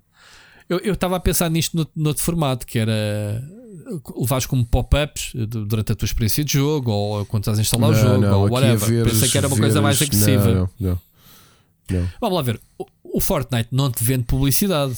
Não, não, não. O mas Fortnite, o Fortnite vende experiências de parcerias que faz de product placement. Mas aquilo obviamente. que eu tinha, o Fortnite soube repensar a forma como dentro do jogo tu acabavas por ser comunicado de coisas exteriores, mesmo que não seja in your face. Ok? Aqui sim, sim. acho que esta forma que estão a estudar é dissimular a publicidade dentro do. Epá, dentro do Epá. próprio jogo. Imagina que tens um free to play que tens uns outdoors à beira da estrada e aquilo, sim, em vez de serem serem aquelas piadas que normalmente os, os developers fazem, não é? De serem Sim, coisas é compradas. isso que eu ia dizer. Assim, eu, eu lembro-me que a Electronic Arts há muitos anos atrás quis fazer isso com, com as suas séries de carros, o Need for Speed e o, e o, o Burnout, que era exatamente eh, fazer isso, os mopes e, as, e os placards serem publicidade real. E, e houve muito feedback negativo na altura disso que era pá, eu ando a pagar jogos, não andando aqui para levar com publicidade. O que é um bocado estúpido, porque é assim: não tens publicidade da Coca-Cola, tens lá um, um póster do Nuke Cola, neste caso da Fallout, mas é, é estúpido, pá, porque raia é que se, se, a gente tem tanto. Uh, tanta, faz tanta questão de termos viaturas licenciadas por si só, estamos a fazer publicidade, a gente é que não sabe, né? A gente somos parvos, estamos aí, carros reais. Pá, há ali um acordo entre marcas, as marcas não querem jogos danificados, os carros danificados, mas há ali product placement né? Oh, nos, nos, veículos, que, tudo é negociado. Um exemplo que eu não te dei a semana passada, quando te fiz esta semi-review do WWE 2K22 e te falei daquele modo história do Rey Mysterio, em que uhum. eles vão intercalando segmentos de filmados mesmo dos combates históricos dele com, com o videojogo. Uma coisa sim, sim. muito subtil que eles fizeram. Há uns logotipos na lona e em cima que estão blurred, tu não consegues ver o que é que é. E quando mudas para jogo, aquilo tem o logotipo da tipo WCW ou WWE. Ou seja, havia ali coisas, deviam ser outras marcas, certo? Que estás a perceber. E tiveram que tapar. E eles sim, taparam, sim. porque aquilo era filmagem. Sim, certo, certo, certo, estou a perceber. É como se tivessem uma t-shirt de qualquer coisa de publicidade, se calhar é, tinham que fazer assim, blur também nisso. Eu não estranho assim muito, quer dizer, se tu pensares, olha um FIFA, ou lá como se vai chamar agora, de tu teres marcas os a pagarem placares. para os placares. Uh, sim. Eu, acho, eu acho que isso, além de não me chocar nada, porque não, não retira qualquer experiência, não me distrai, uh, é, sim, dá realismo sim, ao jogo. Se, se, forem coisas, sim, se forem coisas que, que interferem, tipo pop-ups e tudo, epá, isso é daquelas coisas que. Uh, Pronto, mas, aliás, tu mas, nota que, que acontece com o YouTube. Não sei se tens sentido, eu não tenho, eu não tenho YouTube Premium. E, epá, e, e, sempre que aparecem publicidades a meio dos vídeos, aquilo é uma coisa que me irrita bravo. Pronto, mas eu preciso ganhar dinheiro, Ricardo Miguel. Pronto, sabes como é que é, né? mete ali os ads no meio que é para. Bom, mas sim, eu pensei que fosse isso. Aqui a questão é: por que razão é que esta iniciativa é da Sony e da Microsoft e não das editoras, como eu disse ao bocado Electronic Arts? Estás a perceber? Uhum. O que é, eles estão a criar aqui uma infraestrutura para que para que as consolas suportem nativamente a publicidade? Eu não acho que seja as Mas, consolas, eu acho. Uh... As, as, as, os serviços, as lojas? Ou, ou, as lojas vão ter uh, ligação aos produtos que estão a ser vendidos? No, como é que é?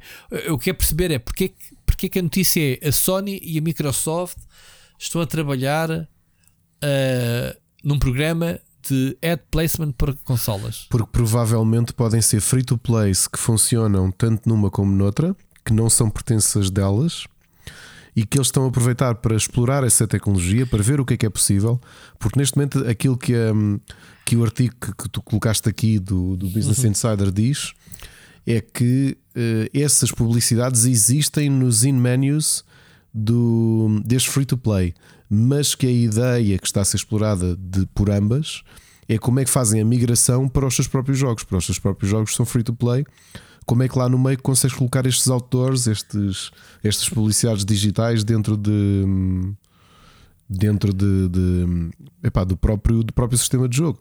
E porque aqui há coisas que parecem fáceis, mas não são. Porque assim, não basta mostrares.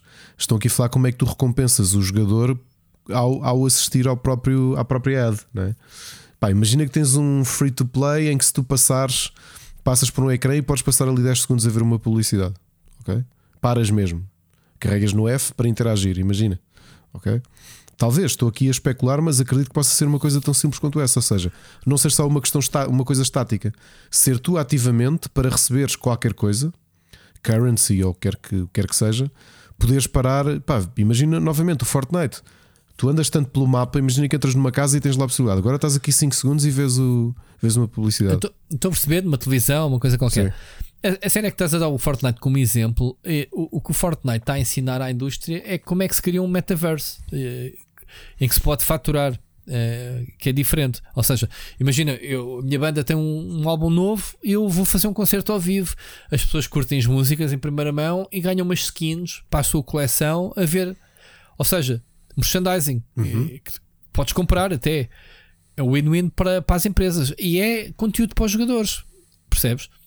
Uh, isto não estamos a, estamos a falar do metaverse, estamos a falar de um, de um mapa, como tu dizes bem, do, do Fortnite. Agora, como é que a Sony e a Microsoft vão pegar nesse exemplo direto e aplicar aos seus jogos free to play? E estamos a falar de que jogos free to play? Porque as consolas têm mata deles, o Warframe, tens o Call of Duty, uh, uh, o Battle Royale do Call of Duty, tens uh, vários títulos, percebes? Só me faz espécie é o que é que, então, o que é que a Sony e a Microsoft estão a fazer Pronto, eu, isto ainda temos que voltar mais tarde uh, a ver, porque diz que a Microsoft está, está a, fazer, a dizer que, que os seus publicidades vão, vão estar disponíveis no terceiro trimestre do ano. Portanto, é uma coisa para breve. Percebes o que eu estou a dizer? Eu estou a perceber é porque, porque raio é que é a Sony e a Microsoft e como é que estão a preparar então as suas plataformas para receber este, este sistema e se será ou não intrusivo para os jogadores. Percebes? É, é isto, é isto, é isto eu quero acreditar, como eu tu quero acreditar para a sensibilidade que existe nos dias de hoje da comunidade que nenhuma das duas vai cometer o erro de colocar nada que seja excessivamente uh, excessivamente intrusivo. Bah, não acredito, não acredito mesmo. Lá está jogos free to play, o pessoal tem que dar dinheiro a, a eles. Quem, quem está a jogar jogos free to play tem que se aguentar a bomboca com o que é que seja exigido-lhes pagar. Jogas ou não jogas, pagas ou não pagas. É, é isto. É. Hoje, eu hoje lancei um vídeo do Lost Ark exatamente a responder isso. É preciso pagar para jogar Lost Ark? O jogo obriga-te a pagar, empurra-te para pagar, percebes? É, é isto que os, os jogos free to play têm que encontrar um balanço que é, ok, isto é descaradamente uh, pay to win, ou eu não consigo avançar mais que isto. Quer dizer, o jogo teve a capacidade de viciar e agora estava a pedir dinheiro. Percebes? É isso é que temos que avaliar. Foi a análise que eu fiz ao Leo Stark. Um, estou um bocado estranho ser Sony, uh, Microsoft e free to play. Portanto, nem sequer é um produto deles associado. Que jogos é que a Microsoft tem free to play? E que jogos é que a Sony tem free to play? Estás a ver? Uhum. Uh, não me lembro de nenhum, não acho que não há. Tens, não há Tem jogos third party. Não, mas isso pode ser no futuro. Repara que este ano, com a Bungie e tudo isso, quer dizer, estamos aqui. A própria Sony está-se a posicionar diferente naquilo que há de ser a sua, a sua estratégia para o futuro. Tem. A Microsoft tem o, o Survival da. E, o, e a é Sony também tem Survivor? o Destruction All Stars. Ah, já, já, é está, free to já é play? free to play, sim. Ok, ok, ok. A, a- a Microsoft tem aquele do. Aquele jogo feito pela Obsidian do, do Jardim, dos putos. Como é que se chama-se? O jogo de sobrevivência que tens que andar lá no meio das formigas. Ah, sim, já, mas não me lembro como é que se chama o jogo. Nunca Que joguei. é. Nunca joguei. Não chegaste a jogar? Ok. Ahm, pronto, vamos, vamos ver se é, o, se é o teste. É o Grounded, já agora. Ahm, curioso para ver isto da, da publicidade e até que ponto vai, vai, vai afetar, obviamente, a experiência, a experiência de jogo. Ricardo, queres aproveitar por falar em embalagem, por falar em publicidade? Tens a Netflix eh, que revelou algo histórico, não é? Portanto, desde a primeira vez da sua história que perderam eh, subscritores, portanto, de- ao longo de 10 anos, portanto, perderam 200 mil subscritores e prevê-se que, que se espera, esperam que, que se perca mais 2 milhões no próximo trimestre. É, é desta que o monstro tomba? Ou que é que tu, qual é a tua análise que fazes A, disto? a minha é análise é, verdade? simples: é que tu cada vez tens uma competição maior em termos de serviço de subscrição. A malta não pode aderir a todos. E a Netflix tem coisas boas, mas eu continuo a apostar que a política de apostar em quantidade, muitas vezes em detrimento da qualidade, mais cedo ou mais tarde podia morder-lhes o rabiosco. Continuo a dizer: no extremo oposto da Netflix está uma Apple TV. Tem muito pouco conteúdo, mas praticamente tudo o que lá está é muito, muito, muito bom. A HBO, muito próximo disso. Também grande parte do conteúdo que tens é mesmo, mesmo muito bom. Uh, e depois também não te esqueças que a Netflix foi perdendo quando, quando ela tinha a hegemonia do mercado, tinha muito conteúdo das concorrentes, não é? Tinha coisas da tinha coisas da Warner Brothers lá perdidas pelo meio, tinha os filmes da Lego, por exemplo, tinha filmes da Disney, tinha coisas da Fox. E aos poucos os contratos vão sendo uh, vão sendo vão desaparecendo, não é? porque as marcas esperam que os seus contratos foi o que aconteceu com as séries da Marvel da Netflix, que é uma coisa irónica porque eu sempre olhei para elas como séries da Netflix e afinal são propriedades da Marvel e, e deram o salto. Portanto, talvez seja um bocadinho isto que acontece: é que a Netflix não está barata, portanto tem ficado cada vez mais cara. É talvez o serviço mais caro de subscrição comparado com todos, e tem tido este fator de apostar mais em quantidade do que qualidade. E as pessoas têm que fazer, eh, têm que fazer contas à sua vida. Pá, eu, eu tenho que concordar contigo que hum, muitas vezes damos por nós a escarafunchar o Netflix à procura de qualquer coisa para ver e, e tem muito, uh, pegando na expressão do, do Sérgio, uh, muito shovelware. Tem, tem, tem, tem muito. Pá, e, e já é o segundo filme que eu abandono passado um quarto de hora. Pensei, pá, em primeiro lugar, uh, vendem-te um filme uh, em que tu tens que olhar para o nome dos atores para saberes que o jogo, que o, jogo, que o, filme é tipo sueco ou dinamarquês ou não sei o quê. Mas começas a ver que o som é tipo série B, ou seja, é dobrado. Começas a ver o filme até em inglês, sim, mete em inglês. Não quer dizer que hajam filmes maus. Eu vi aquele do Dom e Rapaz, que, que é um filme sueco, e, e foi bom. Estou a dizer que há muitos filmes que estão dobrados para um inglês, mas parece que foi feito por mim e por ti. Tipo, olha, arranjem lá aí, pessoalzinho, está aqui os textos, eh, gravem lá aí a voz disso. Estás a ver? Passo o exagero. Uh, Faz-me uh, faz-me faz-me sentir isso. uh, que São muitos. Uh, epá, e depois, sobretudo, quando tu vês que esses filmes até estão nas tendências. E penso, mas estão nas tendências porque o pessoal gosta ou porque toda a gente veio no engano e fez disparar o algoritmo e estamos aqui todos, percebes? Então não serve para nada. Quer dizer, as tendências é quando uma coisa está quente que é toda a gente está a ver aquilo. Não é porque toda a gente clicou. Estás a perceber a diferença? Pronto, e eu sinto um bocadinho isso que é, eu cada vez mais vejo aflito para encontrar uh, filmes, pá, séries, a gente sabe que há muita coisa para ver e, e, e estamos mal habituados. Pá, há, há séries que eu ainda não peguei que estão lá, eu só não vejo se não as quero. Coisas que já aqui me, uh, o azar, que sei lá, aquela, uh, aquela série do alemã, por exemplo, que, que, que tu me estás farto de dizer para ver, do, do sobrenatural, como é que se chama? So, Black, né? Como é que, como é, que é? Uh, Dark? Aquela Dark, eu disse Black, Dark, Dark. Pronto, eu, eu, se quiser ver, procurar uma série do Netflix que ainda não tenha visto e está na minha lista, estão lá e as, as séries vão, vão é, acumulando. Mas é mais difícil de escavares É aquilo tudo. Sim. Porque sim, eu é vou-te isso, dizer, é na sexta-feira à noite fiz o exercício que foi abrir o HBO Max, porque desde que o serviço passou para HBO Max, eu ainda não explorei muito o catálogo. Sim. Epá, e coloquei no ver mais tarde, até uma das sugestões que tenho hoje para, para, para vos trazer é uma série de, de, de 2008, acho eu que eu não cheguei a ver toda e decidi voltar a ver do início, porque realmente tu olhas para o catálogo e tens muito menos entulho. Eu acho que esse Yeah. é o grande segredo. O HBO Max Tens menos coisas, é mais fácil encontrar as coisas boas. Está muito mais curado, se é calhar. dizemos muito assim. mais curado. Netflix, eu acho que tem entre coisas de reality TV que tens imensas que eu não vejo, entre séries que tu vês e depois pensas, pá, isto é tipo ficção científica série C, percebes? Não, não, não sei se em grande qualidade. É muito difícil de mergulhares e veres uma, uma série boa, portanto, chegar lá é mais difícil. Porque realmente é isso que tu dizes. é- é- os tops raramente me trazem qualquer coisa que eu vou gostar de ver no, no Netflix. Opa, a Netflix faz uma coisa muito boa na aplicação que é eh, próximas, eh, próximos releases. Sa- Estás a ver? Um menuzinho de previews, de com trailers e isso. Há lá muita coisa que eu digo, isto é fixe, coisas que eu não conheço. Isto parece fixe, vende muito bem a promoção de preview.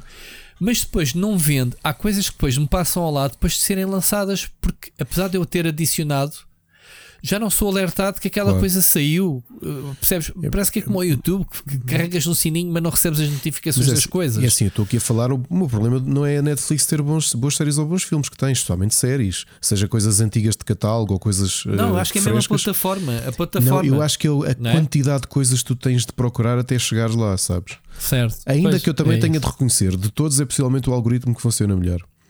Porque eu vejo isso, nós temos quatro perfis aqui em casa e nós os quatro usamos a Netflix, mesmo.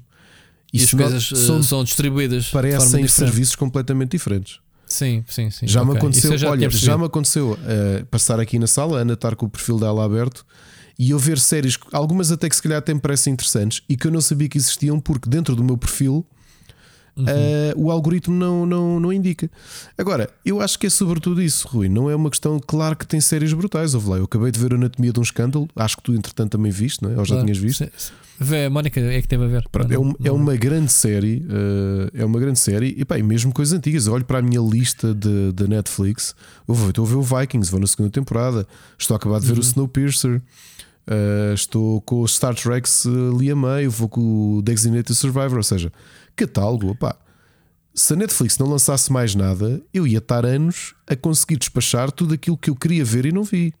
Ok? Exato. E quando nós vamos para comédias, ouve lá, só o fato de ter Seinfeld, ter The Office, Community, isto sem falar das séries exclusivas da própria Netflix. Epá, tem muita coisa boa.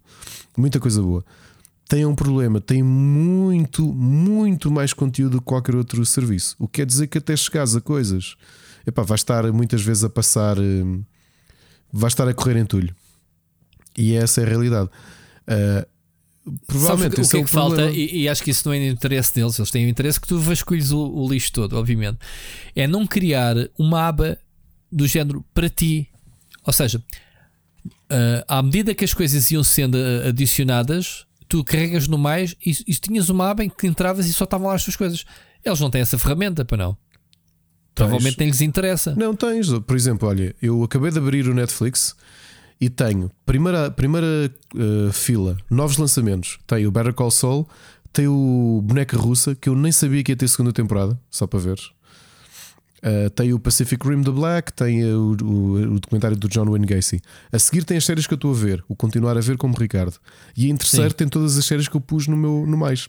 Ah, ok. Então eu não tinha visto isso. Não tinha visto isso. Ahm, E eu vejo Pá, até porque- para o tipo de séries que ele tem, depois se eu for andando pelos separadores, eh, está muito perfilado para aquilo que eu gosto, ou seja, comédias, cenas de ficção científica, e cenas de animação. Essencialmente é isso. É, Em termos de aplicação, dá 10 a 0 a qualquer uma. Dá, dá. Portanto, ainda não vi uma aplicação. Que faça cash tão rápido quanto esta, que Epá, a Disney é lenta, é. ah, sei lá, o, o Amazon tens que andar às vezes, muitas vezes, a alterar eh, episódio a episódio as legendas. Agora está melhor. Ouvi, o Ah, HBO mas- Max dá, felizmente é melhor que o HBO, porque o HBO era a pior, a pior app que existia de, de séries, né? de, de- de todas. A HBO normal nem sequer consegui pô-la no telemóvel porque não consegui emparelhá-la com o serviço da Vodafone. Felizmente esta já consegui. Mas pronto. Um, Mas que estamos a falar, é, obviamente, oh, da Rui, plataforma. Não é, acho que não é- falar- não é de espantar, Sim. sabes? Que a concorrência já é muito agressiva para a Netflix. Ou seja, É. aqueles tempos deles dominarem isto e terem muitos acordos de cavalheiros. É, e terem muitos acordos de cavalheiro com, com outras Os canais. marcas. Isso já Sim, foi toda a vida, porque está toda a gente a fazer os seus serviços de subscrição. E vem Aliás, a Paramount também. curiosidade: o CNN mais durou duas semanas, não sei se sabias. Sim, mas isso pronto. Serviço noticioso também. Ah, enfim, mas olha, deixa-me só dizer uma coisa. O, por exemplo, ah, aquilo que estavas a dizer há bocado que, que, que a, a- Disney tirou as cenas da Marvel à, à Netflix. Ah, tens a Paramount que, que- como, tem, como tem agora uma aplicação e é concorrente direta da Netflix. A nova season do Star Trek do Discovery nem sequer está lá. E eu vi sempre no Netflix. Estás a ver? Ahm, Mas sabes que eu por acaso acho a história do CNN mais uma história, uma, uma decisão estranha, porque a CNN, como sabes, pertence à Warner Brothers. E a Warner Brothers tem dois serviços de subscrição, que é o Discovery Plus e o HBO Max. E, e criaram um terceiro serviço de subscrição dentro da mesma empresa, o que é muito estranho. Mas, mas qual é que era o conteúdo da CNN Plus? Pá, acho que eram hum, pá, programas exclusivos de alguns dos apresentadores, tinha programação ah, horária, portanto, a cada hora tu tinhas um programa estabelecido com, com os mais conhecidos da CNN, mas rapidamente é, já foi. Pois. Iam ter documentários, iam ter isso tudo, só que não consigo perceber.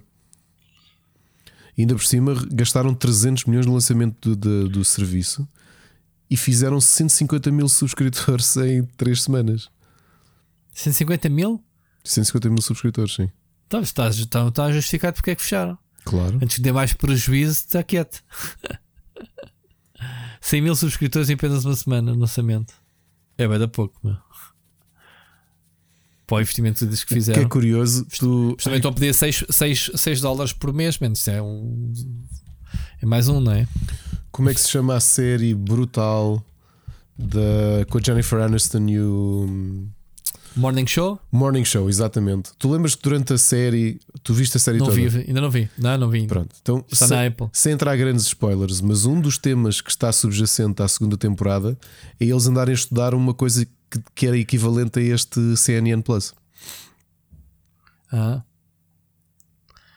Ok. agora a, a questão. ah, Por acaso, agora falar nisso, no. Sacanitas da. uh, sacanitas. A, a, a Vodafone fez agora a renovação. Ligaram-me esta sexta-feira, Uhum. ou o que é que foi, ou quinta-feira.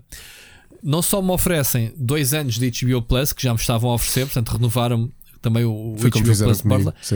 como, como meteram o Amazon Prime. Depois também, Também fizeram também isso? fizeram isso, sim. sim. Pronto, ok.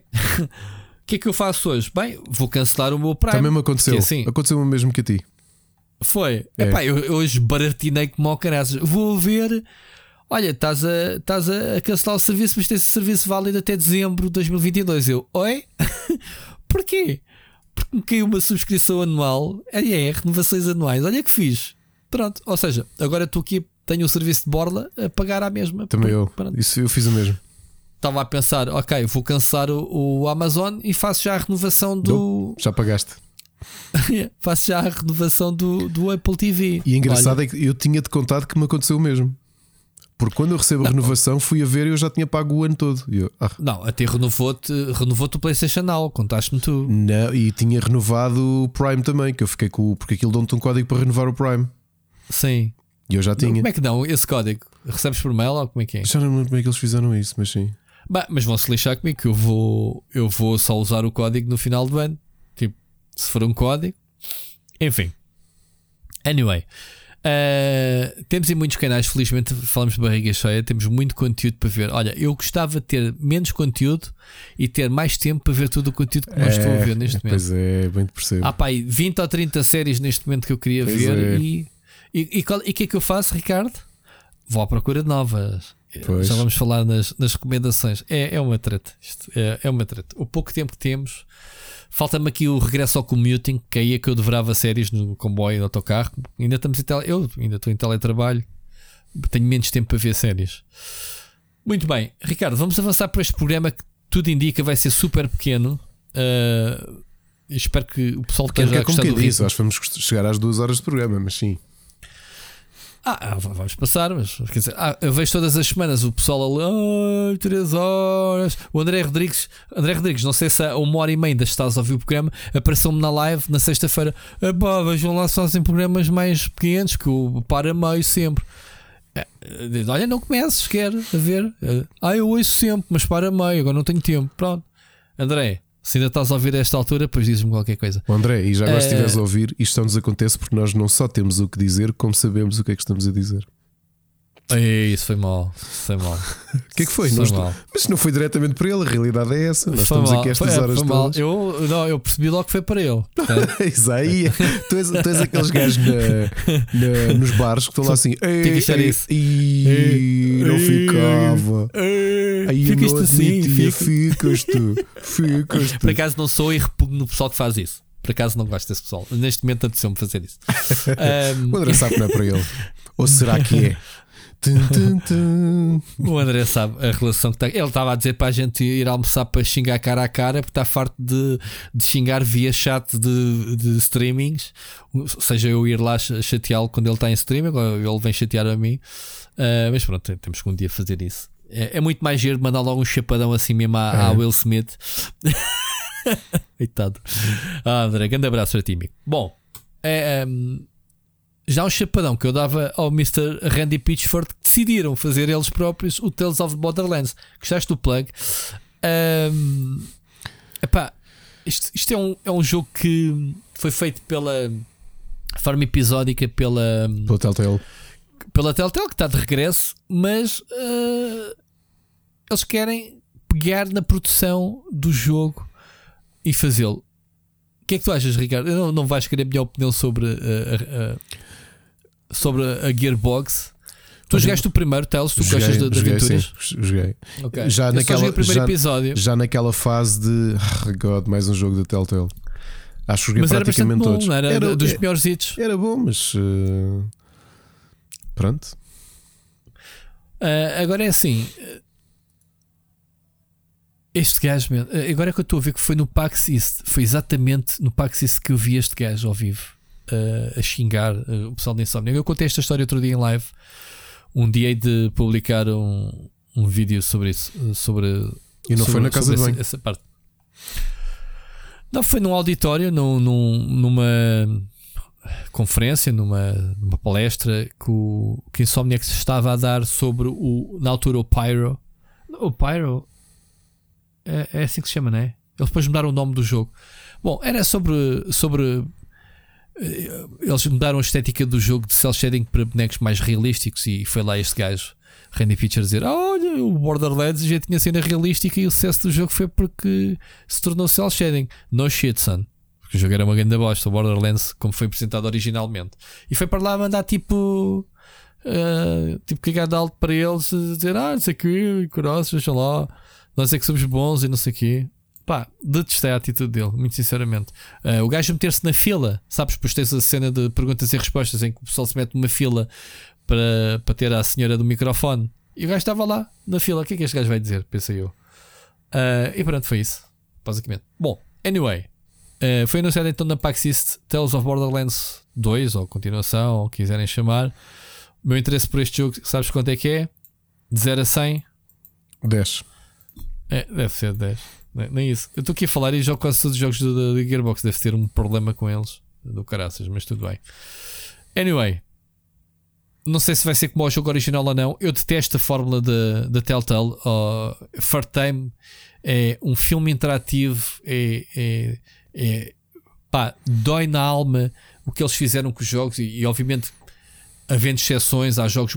Estes tempos de histórias são sempre muito bons. O Walking Dead tinha histórias muito boas. O Batman, muito bom. Uh, não é as histórias, não é tecnicamente as cutscenes, é simplesmente o gameplay é pobre. E depois quem herdou isto foi o pessoal do da Don't Nod, né? que faz aquelas séries de. Uh, como é que se chama-se? Dos, dos, dos jovens adolescentes do. Life is Strange. O Life is Strange. Que eu joguei o primeiro, adorei a história. E depois joguei o segundo uh, do, de, daqueles dois gêmeos com era, que era transgénero, como é que se chama-se? Uh, muito bom em história, mas eu vomitei completamente o gameplay daquilo, porque pá, já não aguentava mais. O gameplay, a fórmula mesma das duas empresas. Não gosto deste estilo de aventura. Eles voltaram outra vez e estão a fazer outra vez a mesma coisa. Não percebo. Vamos ver como é que será este Tales of Borderlands feito pela Gearbox. Provavelmente não vai ser muito diferente, mas pronto. Uh, inovação é algo que não assiste à Gearbox, portanto, provavelmente vão fazer a mesma coisa. Avancemos, Ricardo. Tens alguma coisa a acrescentar nope. sobre Borderlands? Nunca tens nada a acrescentar, mano. Sempre, sempre despachado. Vamos embora. Siga. Estás bem da voz? Ainda estás tranquilo? Estou, estou, não me sinto quente nem nada, portanto estou fixe, mas estou cansado. Tô... Pronto, se, não, se não despedimos já aqui, não, vimos para a semana. Não, não? Não, então. Estás cheio de vontade. Já fiz, houve aquilo. Se, se, eu fiz um programa durante a pior gripe que eu tive na minha vida, com 5 dias seguidos de febre, já agora isto foi um. Anteriormente em Split Chicken. Foi, foi em dezembro de 2019, o penúltimo episódio do ano. Eu estava com uma febre brutal a gravar o episódio, lembras-te? Quer dizer, lembras-te? Não, acreditas em mim, porque não estavas aqui ao pé de mim para saber. Então tu despediste assim, tipo já. Isso foi, há, foi, isso foi há pouco tempo também, foi há um mês. É. Até ficou imortalizado, a tua despedida já sem voz. Para a semana. Bom, uma notícia muito curiosa sobre o drift do Joy-Con. Um, uma notícia do IGN em que diziam que o centro de reparação do Joy-Con esteve constantemente sobrecarregado. Go figure. Estou tão surpreendido. Uh... E eu estou contente com os meus. com o meu Ori. Pá, tenho jogado imenso Switch, já te vou dizer o quê. Comprei um jogo que tinha recebido para análise em PlayStation há dois anos ou há um ano e decidi comprar agora para, para Switch. É tão bom jogar uhum. num Zori os Ori Switch Pad Pro colocados no, na consola, na Switch. Houve. Sem drift, Pagaram-te bem para, para, venderes, para venderes as Joy-Cons. pagar. Oh, é, tu não sabes o que é, se calhar já te aconteceu, aconteceu de certeza. Os meus, os meus Joy-Cons têm todos drift. Pá, jogos que me irritava de uma maneira de, de me apetecer partir os Joy-Cons por causa do drift. Não consegui Olha, selecionar coisas em menus. Diz-me lá, diz lá jogos. É que eu tive a pior experiência possível uh, que foi jogar o, o Tree Houses. Ok? Eu joguei jogo 60 horas naquilo. Não, não estás a ver quantos, quantas uh, misclicks é que eu dei na porcaria dos menus do jogo. Portanto, se quiseres falar sobre isso, a gente fala.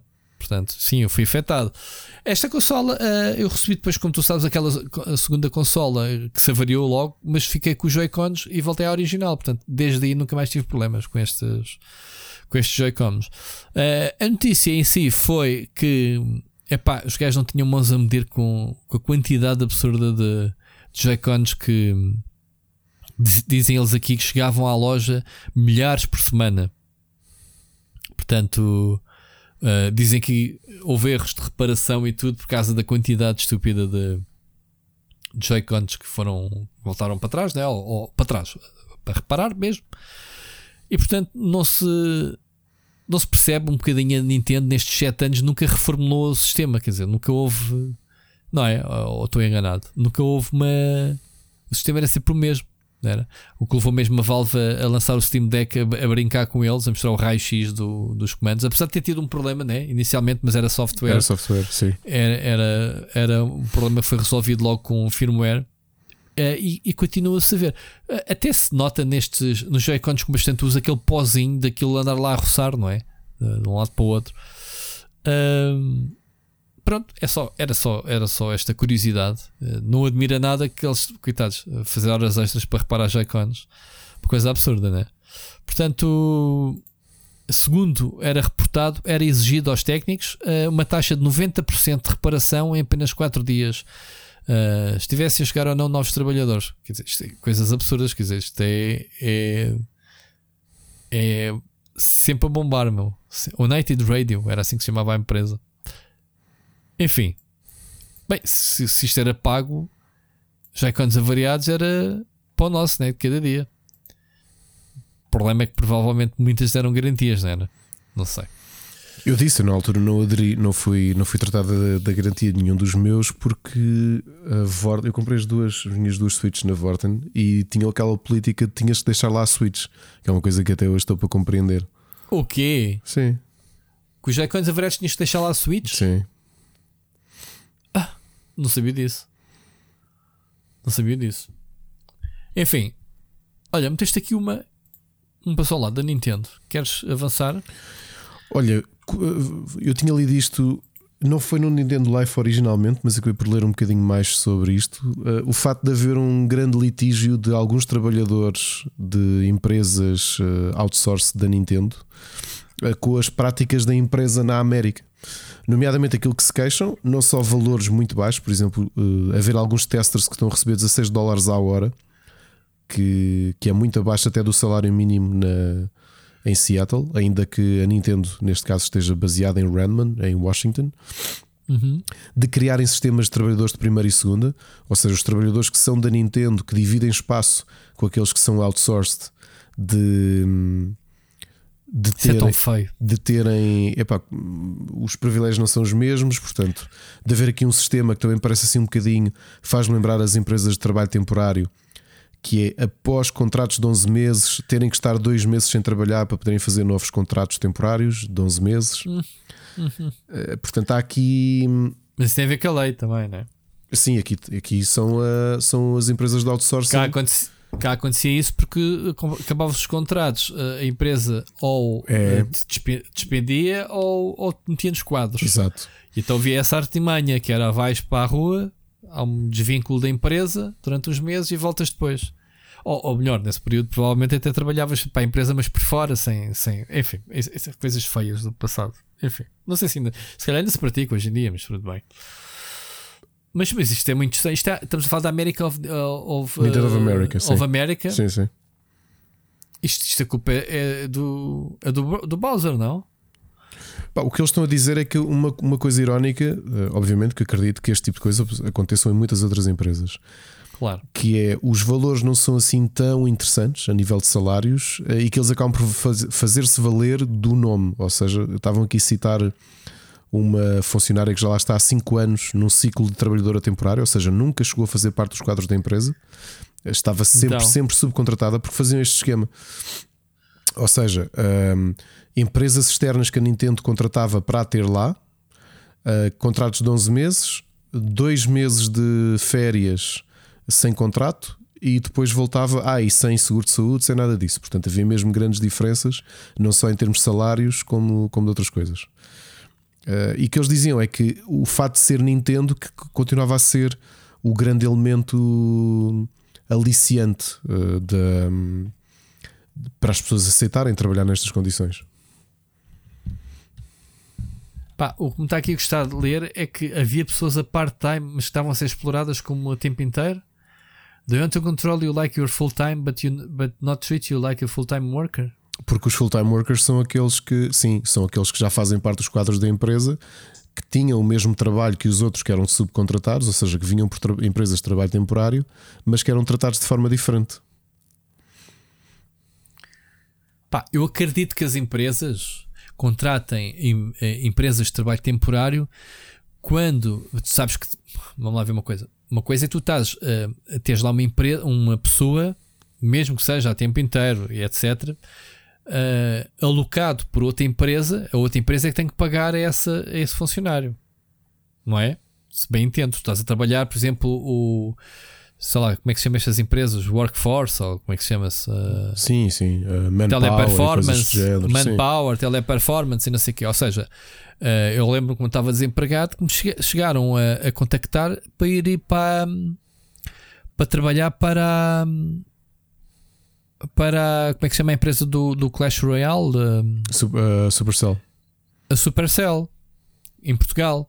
Que, ou seja, eles não têm trabalhadores, mas contratavam pessoas externas. Ou seja, tu estavas a fazer o teu trabalho part-time, provavelmente igual a, uma- a um funcionário mesmo da empresa, mas não tens os direitos tem, porque simplesmente também não trabalhas para essa empresa. Mas sabes que essa a empresa que te lá coloca é que tem que ter essa responsabilidade contigo de Ma- dar essas condições. Mas sabes que isso começou, a discussões em termos. com- Começou noutra coisa, isto ligando àquilo que tu disseste há pouco, que era os quem trabalhava nestes centros de reparação de Joy-Cons eram trabalhadores externos, obviamente.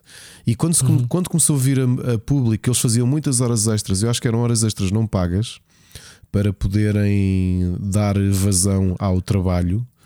Que, que os developers já estão há 5, 10 anos no sistema de trabalho temporário com a Nintendo América que, que decidiram juntar-se e começar a falar uh, publicamente um, do que é que, o que é que está a acontecer. E portanto, aquilo que está a acontecer é que uh, há uma queixa no tribunal contra a Nintendo of America por causa daquilo que é equivalente ao nosso código de trabalho, que é o National Labor Relations Act. E neste caso está a ser estudado, está ser, foi entregue a um tribunal de Washington para, uh, para tentar perceber o que, é que, o que é que vai acontecer, não é? Este Bom, problema o, que eu, o que eu não estou a perceber é o seguinte: se, se a Nintendo tem pessoas de outras empresas né, alocadas lá, porque é que é a Nintendo que está a ser eh, criticada? A Nintendo provavelmente está a pagar à empresa. Obvi obviamente, podes dizer assim: porque é que a Nintendo não contrata mais pessoas? Por lá está, uh, uh, contratares uma pessoa acarreta custos Opa, outro dia estava a ver na televisão eles a desdobrar o preço. Eu não tenho noção quanto é que eu me custo, quanto é que tu vales à tua empresa, né? Olá, eu sei quanto é que, que a tua empresa, empresa. Tem, não é, não é o que tu vales, é o quanto é que a empresa paga para te ter lá. Ou seja, além do teu ordenado, eu, todos os. Eu, todos, eu sei quanto é, paga ao Estado, etc. Eu sei quanto é. E aquilo, é, eu sei quanto é. É um valor enorme. E aquilo que eu te digo é: as empresas pagam mais às empresas de trabalho temporário para te ter lá a trabalhar. Eles só fazem isso. Ainda para... pagam mais. Claro, então a empresa de trabalho temporário é só para não ter, ter a ligação. É só para não ter a ligação para, ligação... para desfazer ti. Exatamente. Sim. Agora, se me perguntaste se eu tenho pena, não. Não porque tu tens um esquema, tens, tens um mercado brutal de empresas uhum. uh, que tu, a única coisa para aquilo que servem é de viver às custas de uma porcentagem do teu trabalho. Que é, tu trabalhas pois, por uma empresa. Tu sim, trabalhas sim, por uma empresa que não te quer contratar porque não te quer pôr efetivo. E portanto utiliza uma empresa de trabalho temporário que ainda por cima os lobbies permitiram praticamente no mundo todo, inclusive em Portugal, pois, tu teres um sistema laboral diferente. Eu já trabalhei por uma empresa dessas, com contratos mensais. Certo. Para um banco. Certo, certo. Trabalhava na sede. Ok? E... Ah, ou seja, provavelmente o teu trabalho era tão rico como um funcionário de categoria né, deles, mas eras discriminado. Sim, mas, é, mas neste, mas neste caso. A Nintendo, neste caso, olhando para a Nintendo e para a empresa que falavam aqui, que é Aston Carter, que acho, acho que é assim que se chama a empresa de trabalho temporário que, que contratava estes developers. Eh, a, a, Nintendo gastava muito mais porque faz sentido, não é? Porque se aquela empresa está a arcar com os teus custos, sim, tem que sim, ter sim, depois a margem de, de lucro. Dinheiro, claro. O claro. problema aqui não é o dinheiro que gastam, o, o problema aqui é não quererem ter é um vínculo, vínculo contigo. Claro. E agora pergunta-me, e pronto, mas isto sou eu que sou um tipo de centro-esquerda. Agora pergunta-me se eu tenho problemas com isto. Azar. Epá, mas, ó, Ricardo, mas isto também não me faz muito sentido. Uma senhora que tu dizes está lá há 5 anos a Nintendo estar a alimentar esse posto só porque não quer ter uma ligação com a senhora, mas está durante 5 anos não era mais fácil contratá-la pagando menos e, e despedi-la no fim de contrato, se não fosse o caso. Pá, as empresas não são obrigadas a ficar contigo eternamente, né? Acaba o contrato, não se renova, né? Vais-te embora. Não era mais fácil assim? Falando a frio, obviamente, não, nenhuma das práticas é correta, obviamente. Pois, deveria ser, deveria ser, sim. E isto, isto, isto as empresas de trabalho que... temporário são, são, boas para fazer recrutamento, ok? Especialistas em buscar pessoas com perfil, não sei o quê, mas depois esse modelo de negócio. Esse modelo de negócio é assustador, a, empresa, a, a, empresa devia pegar na pessoa e entregá-la. Olha, está aqui este trabalhador, vocês procuram, está aqui. Tomem-no, contratem-no servia só de intermediário. Não, tu trabalhas para uma empresa intermédia, és explorado, estás sempre sujeito a ser alocado ou relocado em, em sítios e tu nunca tens uma. Pronto. E há aqui outro problema com esta empresa, a Aston Carter, que é a empresa de trabalho temporário ou trabalho externo para o qual a Nintendo, que, que trabalha para a Nintendo na América. As alegações que os trabalhadores fazem no, fizeram no, na queixa ao tribunal é que tu, já falámos aqui por exemplo, já tens a primeira, o primeiro sindicato de, de trabalhadores de videojogos na Raven Software, é? da Activision. Uhum. E aquilo que eles alegaram foi quando tentaram estes trabalhadores, de trabalho, estes trabalhadores de trabalho temporário, digamos assim, ou de outsourcing, que trabalham na Nintendo há algum tempo, na Nintendo of America, que alguns deles foram despedidos pela Aston Carter quando se descobriu que eles estavam a organizar uh, aquilo que poderia vir a ser um sindicato para discutir salários e discutir uh, termos, de, termos contratuais e tudo isso. Como aquilo são contratos temporários, foram mandados embora. E portanto, isto é o que está na queixa feita em tribunal. Ok? E que... Isso é um bocadinho naive também dessas pessoas, diga-se passagem. Eu, eu, a Nintendo fez bem nesse aspecto. Ah, é? Então, tchau. Epá, isso, estou a ser frio. estou faz... a olhar para, para o sentido, não é? Que faz. Fizeram-se a jeito. Isto só num país como a América, não é? Que, que, a malta da Amazon foi uma conquista, a malta da Amazon conseguiu fazer um sindicato, quando na Europa Sim, os sindicatos são uma coisa perfeitamente estabelecida e necessária. Uh, uhum. E portanto, uh, isto é um bocado uh, em, em, Roma ser romano. Não sei se é isto que acontece com o Nintendo of America, novamente, como há de acontecer com muitas outras companhias. Isto não é aqui um, um apontar do dedo, mas se calhar mesmo no melhor pano cai a nódoa e. Mas, oh, Ricardo, o que eu não percebo é porque o dedo é apontado à Nintendo e não há empresa eh, que, que faz essa alocação das pessoas. Não, mas a queixa é os dois. A queixa que está a fazer é os dois. é os dois, sim. Okay. Sim. Uh, porque aí, aí está, a queixa de provar se foram pessoas da Nintendo que reportaram à empresa Aston Carter que existia este tipo de movimentação dos trabalhadores ou não, porque isso o tribunal há de, há de, de perceber que culpas é que a Nintendo tem ou não no meio disto tudo. Mas que me faz muita confusão este sistema descartável de ter funcionários, eh, faz. Faz mesmo. Pois faz. Faz mesmo. Pá. É, é, é, é, é, continuo a dizer, eh, as empresas são, são conchas vazias se não tiverem lá pessoas. É, esta cena do. Eu não sei que tipo de trabalho é que é este, que, eh, tipo de trabalho é que estamos a falar na Nintendo, não é? Mas. Uh, não dizia se eram produtores, se eram, se eram funcionários gerais de, de acho que eram, edifícios? Se não, acho que eram tanto testers como malta de, ah, testers, de, sim, okay. testers, malta de localização, pois. acho que era isso tudo. Agora, só por curiosidade, o Walmart uh, em média paga mais do que os piores uh, que são pagos ali na, por trabalho temporário na Nintendo, e é isso que eles se queixam. Uh, para, para a América, um salário de 16 euros por hora parece-me um bocadinho. 15 euros por hora, parece 15 dólares, parece-me baixo. Tendo em conta até que o próprio estado de Washington é dos estados mais caros de viver. Era o que eu ia dizer. Eu, eu estive em Seattle e não achei propriamente barata a vida lá. Isto quer dizer, 16 dólares nem dá para um Starbucks, que é o, ainda por cima é a cidade do Starbucks. Uh, mas pronto. Vamos ver, mas vamos pronto. acompanhar isto agora. Continuo a dizer a mesma coisa. Empresas deste, destas empresas intermediárias, tu tens razão, podem ser importantes e acho que são têm utilidade somente para empresas muito grandes, mas não só para encontrar recursos humanos, porque têm essa capacidade, yeah. é isso que fazem. Agora, estas empresas que, que, que, fazem o seu negócio e a única coisa que vivem mensalmente é se calhar tu levas tanto para casa como aquilo que pagam para te contratarem, estás a perceber? Uh, ou seja, aquilo que a tua, o, teu, o sítio onde tu estás a trabalhar paga para tu estás lá. E portanto, sim, isto pode ser ingenuidade da minha parte, mas eu vou sempre combater este tipo de, de, de coisas e acho que temos todos de combater. Portanto, uh, as, as, eu próprio já fui funcionário de trabalho temporário e sabia o sofrimento que é. É uma indecisão sim. brutal, porque estás sempre no limbo, sabes sim, que podes ser despedido sim. facilmente e não tens vínculo nenhum com aquela marca grande com quem que te daria outras condições. Ok? Eu fui funcionário do BPI por trabalho temporário. Okay? Durante seis meses e foram um dos meses mais difíceis de. Foi muita ansiedade, percebes? Porque era sempre aquela coisa se o contrato é renovado ou não. Uh, isto em tempos de crise, ainda por cima, ali no. Foi em 2007. Uh, pá, é o que é.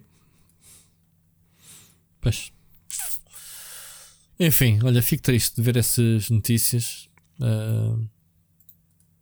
Anyway. Ricardo, vamos avançar para a última notícia e também muito rápida, uh, só para dar conta: Rocket League vai ter Battle Royale, ou pelo menos um modo parecido, vá, com Battle Royale, um free for all em que vence o último que ficar vivo. É um Battle Royale, né? Mecânicas, eu fiquei por acaso curioso para, para ver. Eu, eu, gosto do Rocket League, não sei se tu gostas. Uh, acho que na altura foi uma pedrada do Shark muito grande. O meu problema é que o jogo foi tornar-se uma modinha, pronto, até hoje. Mas o jogo estava muito, muito giro. Jogaste uh, o Rocket League, não? Joguei, joguei, joguei. Joguei, acho Isso engraçado. É um mas... bom para jogar com os teus putos. Sim, é? e cheguei a jogar com o mais velho, mas uh, eu, eu não consigo dominar muito bem aquilo. Portanto, deve ser mesmo incapacidade minha. Uh, não, mas eu, eu, eu, não consigo estar muito tempo a jogar. este tipo de jogos. Quer dizer, já não jogo há anos o, o, o Rocket League, mas na altura que joguei diverti-me imenso. Era um conceito muito giro. Uh, e era estupidamente difícil. Portanto, precisavas muitas horas para, para aprender a jogar e marcar gols e fazer jogadas. Então, uh, a cena foi que eles basicamente mandaram a bola embora e tens que andar ali à mocada, uma espécie de Destruction Derby, chama-se Knockout Bash. Isto vai ser uma experiência temporária, lá está, aquilo que fizeram com o Fortnite retirar o, o Construction Bob, como é que é o Bob o Construtor, como, como dizem os, os brasileiros. Uh, dizem mesmo assim: tiraram o Bob Construtor, já gosto de Fortnite. eles, e eles estão a, estão a meter uma cena, para já é, uma, é um evento, digamos, temporário Pá, provavelmente é para testar as águas. Se for bem recebido, poderá, poderá ser uh, colocado como, como modo oficial do jogo. Portanto, chama-se Knockout Bash e basicamente tens.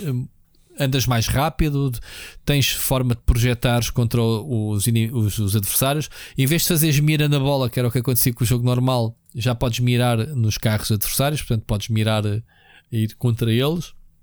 E o objetivo é mandar a malta para fora do, do ringue. Digamos assim, há um, um anel circular que vai encolhendo, tal como os Battle Royales. Quem ficar de fora, portanto, não é à primeira, mas eh, ao fim de três vidas, digamos assim, estás fora do jogo. Além de montes de lasers e picos e porcaria de armadilhas uh, que vai estar na, nos, nos cenários em que, que dá-te instant kill. Portanto, parece-me interessante, diferente, uma espécie de Destruction Derby com o, Destruction Derby acaba por ser um Battle Royale, não era? Sim, Ricardo? exatamente. É. Antes, de, antes da noção do Battle Royale, né? Antes de noção do, do Battle Royale nos videojogos, né? Porque Sim. falo do Battle Royale de filmes, já e há um livro. filme chamado Battle Royale. E o livro, né? Que é anterior. É, é baseado no livro? É, Eu não conheço o livro. É.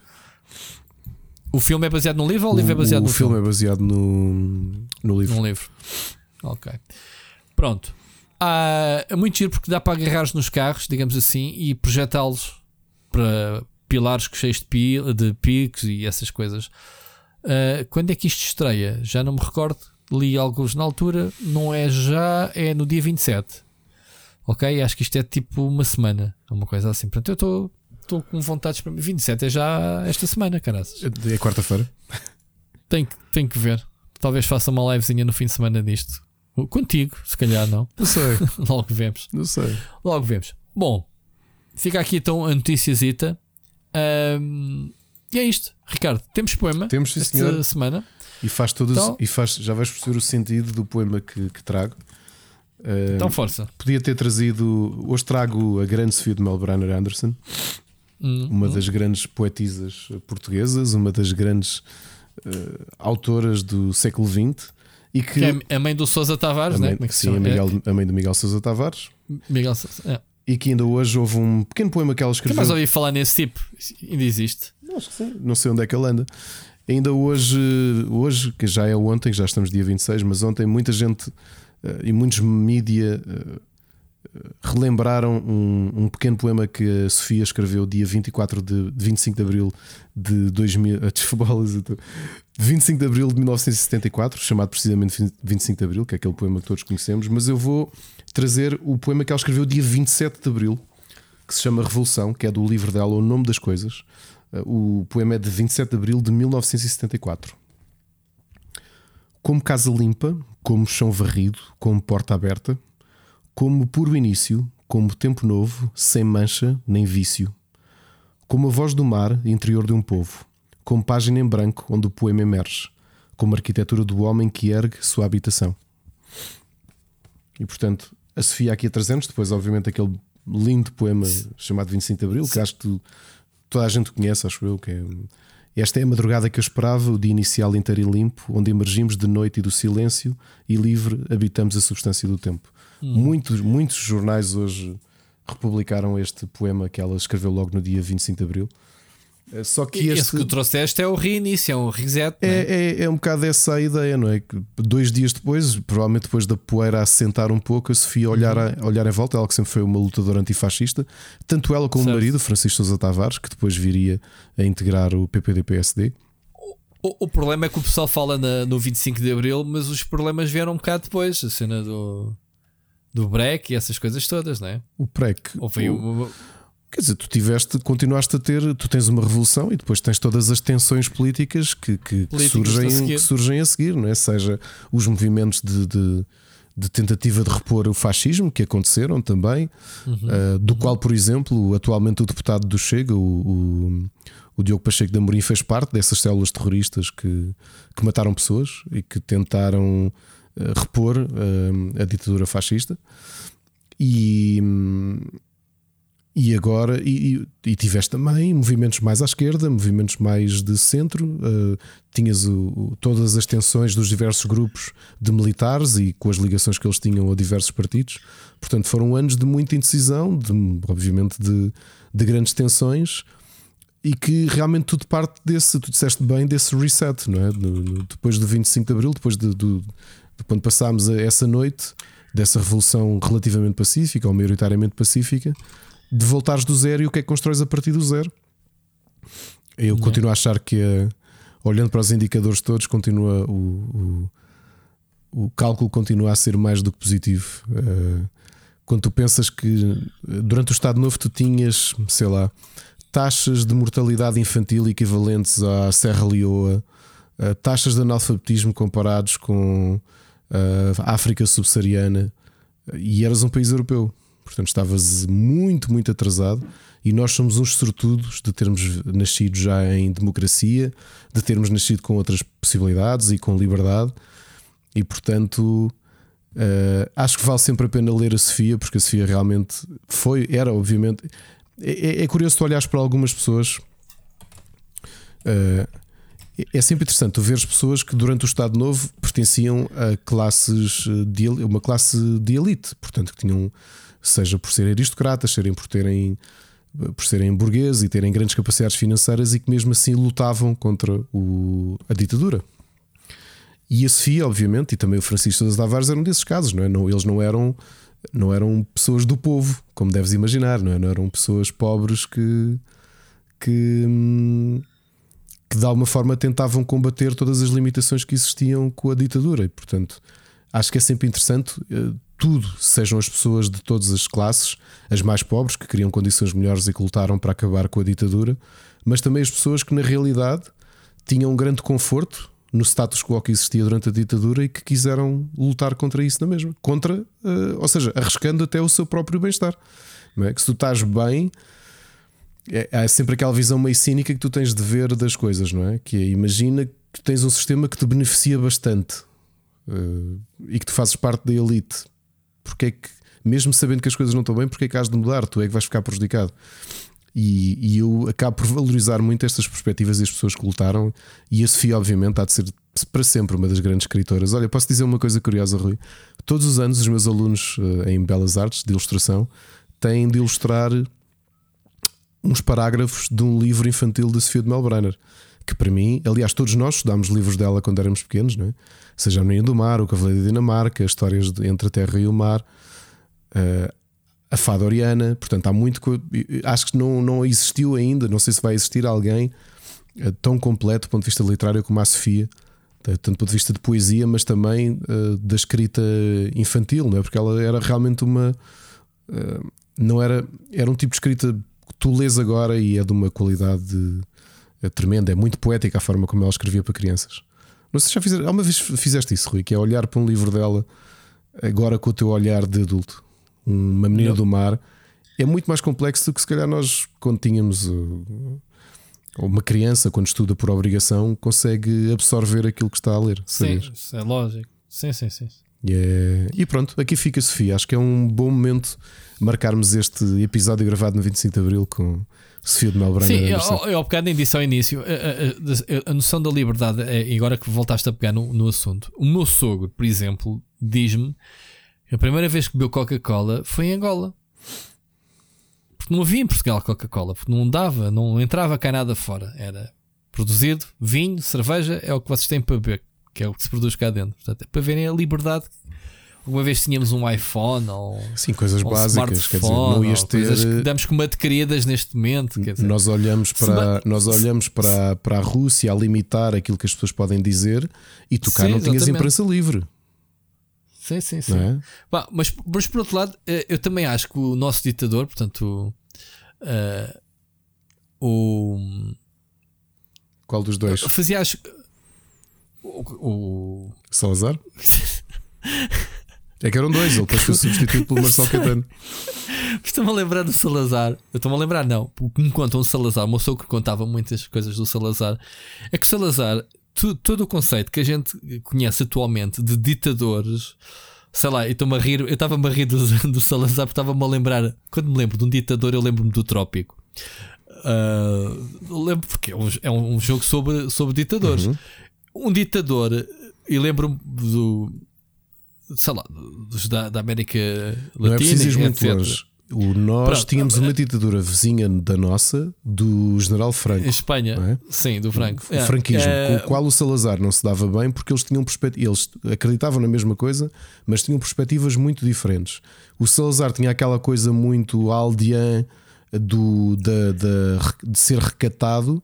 E o, Era o ia dizer. E o Franco, e o Franco fez o. Era de luxo. O Franco fez o, o Val dos Reis para ser sepultado, não é? Que, que Pronto, foi construído. É, é foi... era, mas é exatamente isso que eu ia Mas dizer. isto não quer dizer que, que fosse menos cruel do que o outro, não é? Quando tu, sim, quando tu lês sim, as histórias das pessoas de... serem, serem torturadas nas frigideiras do Tarrafal, não é? Que eram colocados em buracos com um, buracos no chão, no sol africano, e, e essencialmente eras frito dentro de, de, de um buraco.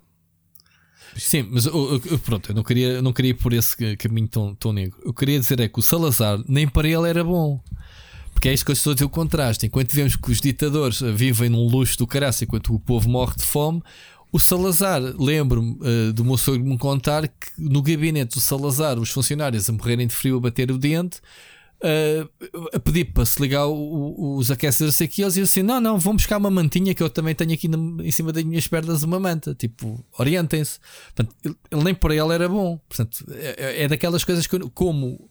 Uh, a noção que temos dos ditadores, não é? Que é eu mando e posso e, e, uh, e vocês que se lixem, não era o caso do Salazar em concreto, não era? Ele obviamente que foi péssimo, não é? Como, como nós sabemos. Sim, mas por exemplo, da, era... da questão da liberdade, mas ele, ele, ele, ele liderava pelo exemplo. Ou eu não? tinha uma visão, eu, eu, eu, acho que é sobretudo uma questão, é a forma como ele foi criado, não é? com uma visão muito uh, conservadora católica, é? do, do de, de, ser recatado. Aliás, um, há uns 5 anos vi um documentário interessantíssimo, que era uma, uma coisa que se fala muito pouco, que é como é que dois países fascistas li, vizinhos lidavam um com o outro. E na realidade, o Salazar tinha até algum desdém intelectual pelo Franco, porque o Salazar era um, tinha sido professor universitário e, portanto, tinha aquela visão muito um, avarenta, não é? Muito recatada. E o Franco era exatamente o inverso. E não era, Sim, avarenta era a mesma palavra. Não era, a mesma palavra. O, não era, o, o Franco não era, não era um intelectual como ele, não é? Que tinha sido professor universitário e que tinha uma visão académica da coisa. O, e era isso, ele tinha, o que diziam é que ele tinha muito desdém pelo Franco, porque não achava sequer que estavam no mesmo patamar. Ou seja, cada um deles era líder dos partidos da dos países da Península Ibérica, mas que ele sentia que não nem sequer tinha grande relacionamento com ele porque achava que eram pessoas muito diferentes. Agora, isso não iliba, uhum. nenhum dos dois fica ilibado de ter, eh, ter contribuído Sim. muito para muita gente morrer. Uh, e, e, epá, e é isso, eu quando me lembro de quando estudámos, marcou-me a história das frigideiras no Tarrafal, eh, como é que as pessoas que eram presas cá, aliás, como o meu avô, o meu avô esteve prestes, muito, ele depois teve acesso, porque sabes que os processos da PID foram abertos eh, e ele estava a ser investigado há muito tempo, porque o meu avô comprava muita literatura proibida, eh, arranjava muita literatura proibida para ler em casa, dentro da, da empresa que ele trabalhou, que eu já disse aqui, que foi a STET, a Caterpillar, que era uma empresa americana que, que, funcionava muito ali como não existia o conceito de sindicato, mas acabava por ser um bocadinho líder de muitos dos funcionários, e isso obviamente que atrai. Uh, havia os bufos, não é? E então ele estava a ser. Havia uma pasta sobre ele na PID uh, e ele acreditava. Aliás, eu lembro de uma conversa que tive com o meu avô que ele acreditava que provavelmente se não tivesse havido revolução naquela fase, que ele mais 4, 5 meses e tinha sido agrafado porque, porque as provas. Mas com razão, não. Mas ele estava envolvido na cena? Ele não estava abertamente envolvido, só que sempre foi muito. Como ele não concordava com o fascismo, a realidade é que sim, ele procurava muita literatura proibida e tinha quem lhe arranjasse e lia muita coisa sobre. sobre, sobre outros pontos de vista ideológicos, por isso é que quando se deu o 25 de Abril ele rapidamente acabou por. esteve um bocado indeciso entre o PPD, PSD e o PS e acabou por, por ser militante do PS, mas ele sempre foi politicamente muito ativo, sempre foi muito líder nas áreas onde, onde, onde se movimentava. E obviamente que isso chamava, soava alarmes não é? para a PID. E ele na altura até soube que foi até um dos chefes dele que tinha também tinha ligações à, à ajuda-me, não era a Mocidade Portuguesa, era a Legião Portuguesa. Um chefe dele tinha, que pertencia à Legião Portuguesa e que, e que o tinha sinalizado como possivelmente um, um antifascista e, portanto, que deveria ser eh, investigado para, para ser agrafado e ser enviado para um campo de concentração. Uh, e agora tu pensas, isto foi há quantos anos? Foi há menos de, foi há pouco mais de 50. Uh, uh, aliás, foi há, há 48 anos, há menos de 48 anos. E portanto isto é sim, um, sim, bocado, um bocado assustador nesse, nesse sentido. Uh, e foi nesta perspectiva que, que, que eu cresci, portanto, e, e acho que é, é, sempre curioso quando falas da, ditadura. Uh, eu não sei se te contei, há um livro muito bom que eu tinha lido há uns anos da Irene Flunzer Pimentel, que é uma investigadora uh, da história do Estado Novo, que era sobre os abusos da PID. E ela, e ela esteve na Torre do Tombo e também nos próprios registros da PID a ver casos de queixas que existiam, sobretudo no, no, na província. Porque acho que existiam Portugais muito diferentes naquele tempo. Portanto, Lisboa, Porto e Coimbra, eh, sobretudo, eram, eram cidades, não é? Portanto, eram, eram metrópoles. E, e, a província estava muito atrasada, porque era essencialmente trabalho de lavoura, com muito analfabetismo e também havia muito abuso da. Ou seja, a perspectiva que as pessoas tinham era muito diferente, percebes? Que, ouve lá, se tu não sabes ler, tu levantas às 5 da manhã para ir para o campo, a tua vida é aquilo, tu não tens tempo para pensar em ser um lutador contra o regime, não é? Claro. E, é, e acho que é este, este, quer dizer, tirando o caso da Catarina Eufémia, que, que obviamente há de ser uma das nossas heroínas, uh, e ainda por cima foi assassinada grávida uh, na luta uh, pelos trabalhadores. E é, e, é, e é isto, portanto, obviamente que é a perspectiva que eu tenho, e isto soa, uh, soa sempre um bocado. É impossível não falar disto com uma perspectiva política, mas eu acho que é importante falarmos disto. Eu falo muito disto ao meu filho mais velho, ter a percepção o que é que era, o que é a importância que o 25 de Abril teve, com todas as, as, as fraquezas que a democracia tem, porque as tem. Uh, mas é infinitamente melhor do que o que existia antes. Que era nós não podíamos de certeza estar a fazer este podcast agora uh, sem nos baterem à porta e levarem-nos, sem ter que justificar porque é que nos iam levar e mandar-nos para outro sítio. Provavelmente mais a mim yeah. do que a ti, mas era certinho que íamos bater com, com as costas a um, um, às, às, aos centros de, de interrogação da Ah, trafaria. Ias, ias ser interrogado, ias ser interrogado e sabes como é que ele era. de Caxias ou, ou para a trafaria. Tu chegaste a ir a algum, chegaste a ir a exposições sobre o, as torturas da PID. Uhum. É para uhum. aquilo, é. E acho que chegas a uma altura em que tu, tu contas, contas tudo, mesmo que não seja verdade, mesmo que seja mentira, tu dizes que sim. Epá, é, é, é aquela cena do não saber se o teu vizinho ali ao lado não é da PID, meu, e tu, tu, tu tens uma confiança com as pessoas, né? acabas por cair no pronto, dizeres algo que não deves e de repente tens. Sim, pô, e, não, e, não, poder haver ajuntamentos, não é? Mais de 3 ou 4 pessoas, não, é? não podiam estar juntas. E, ainda, hoje, ainda hoje devem andar por aí os gajos da PID, né? que nunca. Que, que, que, há, há de morrer com esse segredo para eles, né? que não. Isso acabou por saber dizer. todos quem é que eram. Agora, os buffs, alguns devem ter escapado, porque eram, os buffs eram aqueles que não pertenciam diretamente à PID, mas tinham aquelas ligações em que bufavam, essencialmente, não é? Que olha, pá, aquele lugar Sim, eu estou a falar desses. Ah, eu estou a falar desses, dos buffs. Sim, há muita gente que depois foi lá bater com a mão no peito a dizer que sim, que era muito contra o Estado Novo, mas, mas foi pois. que contribuiu para, para, se calhar, dezenas ou centenas de pessoas serem torturadas, não é? Porque, olha, aquele não gajo ali é, é assustador, não é? E para mim ainda é. é mais assustador como é que ainda não passaram 50 anos e tens eh, fascistas no Parlamento. Mas pronto, isto, isto é daquelas coisas que assustam. É, era como no Parlamento alemão teres eh, neonazis. Split Chicken Gameplay. Agora sim, agora sim, podemos falar de, das sugestões. Há aqui um jogo então que eu não vou dizer, vai, vai ficar para outras núpcias. Uh, que anda a jogar para testar, está embargada, então é melhor não falar. Uh, Ricardo, de resto, a única coisa que eu joguei esta semana até foi em live a semana passada. Tu, tu apareceste lá até, Tormented Souls. Este, este jogo que é, é, é, é considerado o, o, o, sucessor espiritual do primeiro Silent Hill e do. e sobretudo do Resident Evil. É, e é isto, é, portanto, é um jogo em que controlas uma, uma menina toda bonita. Olha, nunca tinha visto um jogo, há muito tempo que não tinha visto um jogo no integral de uma personagem. Lembras? Não. Sai da banheira completamente nua. Completamente assim, what? O pessoal ficou todo, what? O que é que estamos aqui a ver, meu? Pronto, porque a história é assim que começa. A rapariga, coitada, vai investigar uma cena, uma mansão, mas vai minissar, não sei o quê, depois de repente vês ela no, com um tubo enfiado na boca, dentro de uma banheira toda nua. Bem, enfim, é boa da, da coisa. Então o jogo é isto: é, é um jogo de puzzles, abrir portas. Pá, tem o, é o, mesmo sistema de saves do Resident Evil, que é apanhares uma bobina e, e, e gravares a posição. Que a primeira vez que eu morri fiquei, bem, agora onde é que eu vou começar aqui o, o Quick Save? Qual Quick Save? Nunca tinha gravado, primeira hora para ir de jogo foi ao vida, assim de repente.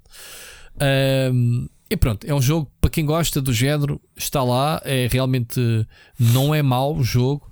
Obviamente que aquele tipo de uh, câmaras uh, pré-fixas, estás a ver, uh, em que tu estás a andar num, num cenário numa direção e quando a câmera muda na, noutra divisão estás a vir de uma direção totalmente diferente. Isso já tem-me um bocadito. Apesar destes cenários serem mais flexíveis, portanto, rodam que a personagem não são estáticos, não são pré-renderizados fixos, portanto, são 3D e rodam um bocadito conforme o movimento da personagem.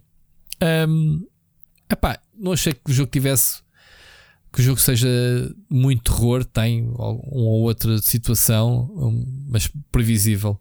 Uh, epá, tem lá uns, uns, uns, inimigos, cadeiras de roda com umas lâminas atrás de ti que aumenta um bocadinho a tensão. A única arma que a personagem tem é uma pistola de. de uma pistola, uma. Como é que se chama-se? Um agrafador de pregos, um. sei lá, um. Como é que se chama? Aquelas pistolas de pregos. Sim, tipo nail guns. Para pregar as cenas. Uhum. Uma nail gun. Uh, e pronto. Pelo que eu joguei, ainda joguei umas boas duas horas ou, ou um bocado mais ao jogo. Uh, é isto. É isto. Andar a boeda labiríntico dar a abrir chaves, resolver puzzles para abrir portas. E é isto, basicamente. Quem gosta de, de, dos primeiros Resident Evil, este é um jogo que está dentro dessa, dessa ordem, de, dessa onda. Uh, pá, de resto, tenho andado a jogar uh, o meu Lost Ark. Enquanto não houver grandes novidades a chegarem, é isto, a minha vida. Olha, e tu, tu tens sempre montes de coisas. Montes, começar não, a, tenho explicar, a eu, os indies, eu tenho que explicar porque é que muitos destes eu já os tenho jogado, já os ando a jogar há umas semanas, mas só desde dia 20, entre dia 20 e agora dia 26 é que houve uma, uma série deles que tiveram os embargos levantados, por isso é que eu os trago hoje em Magote. Ok? Bem, tu recebes jogos indie com embargos como se fossem jogos AAA, AAA cara, mesmo, mais grande. Sim, senhor. Olha, este que eu estou a jogar, que foste tu que me passaste também, obviamente. Olha, para começar, é eu, tu sabes quando aqui à procura, tu andas à procura de MMOs, eu ando à procura de Farming Simulators ou aqueles jogos uhum. mais relaxantes para jogar. Sim, já falaste. Quando saiu, é. e, e, gosto muito dos jogos Story of Seasons, mais do que os Harvest Moon, e não vale a pena voltarmos aqui a contar a história porque é que os developers do Harvest Moon estão a fazer melhores jogos do que Harvest Moon. Os Harvest Moon estão fracos nos dias de hoje.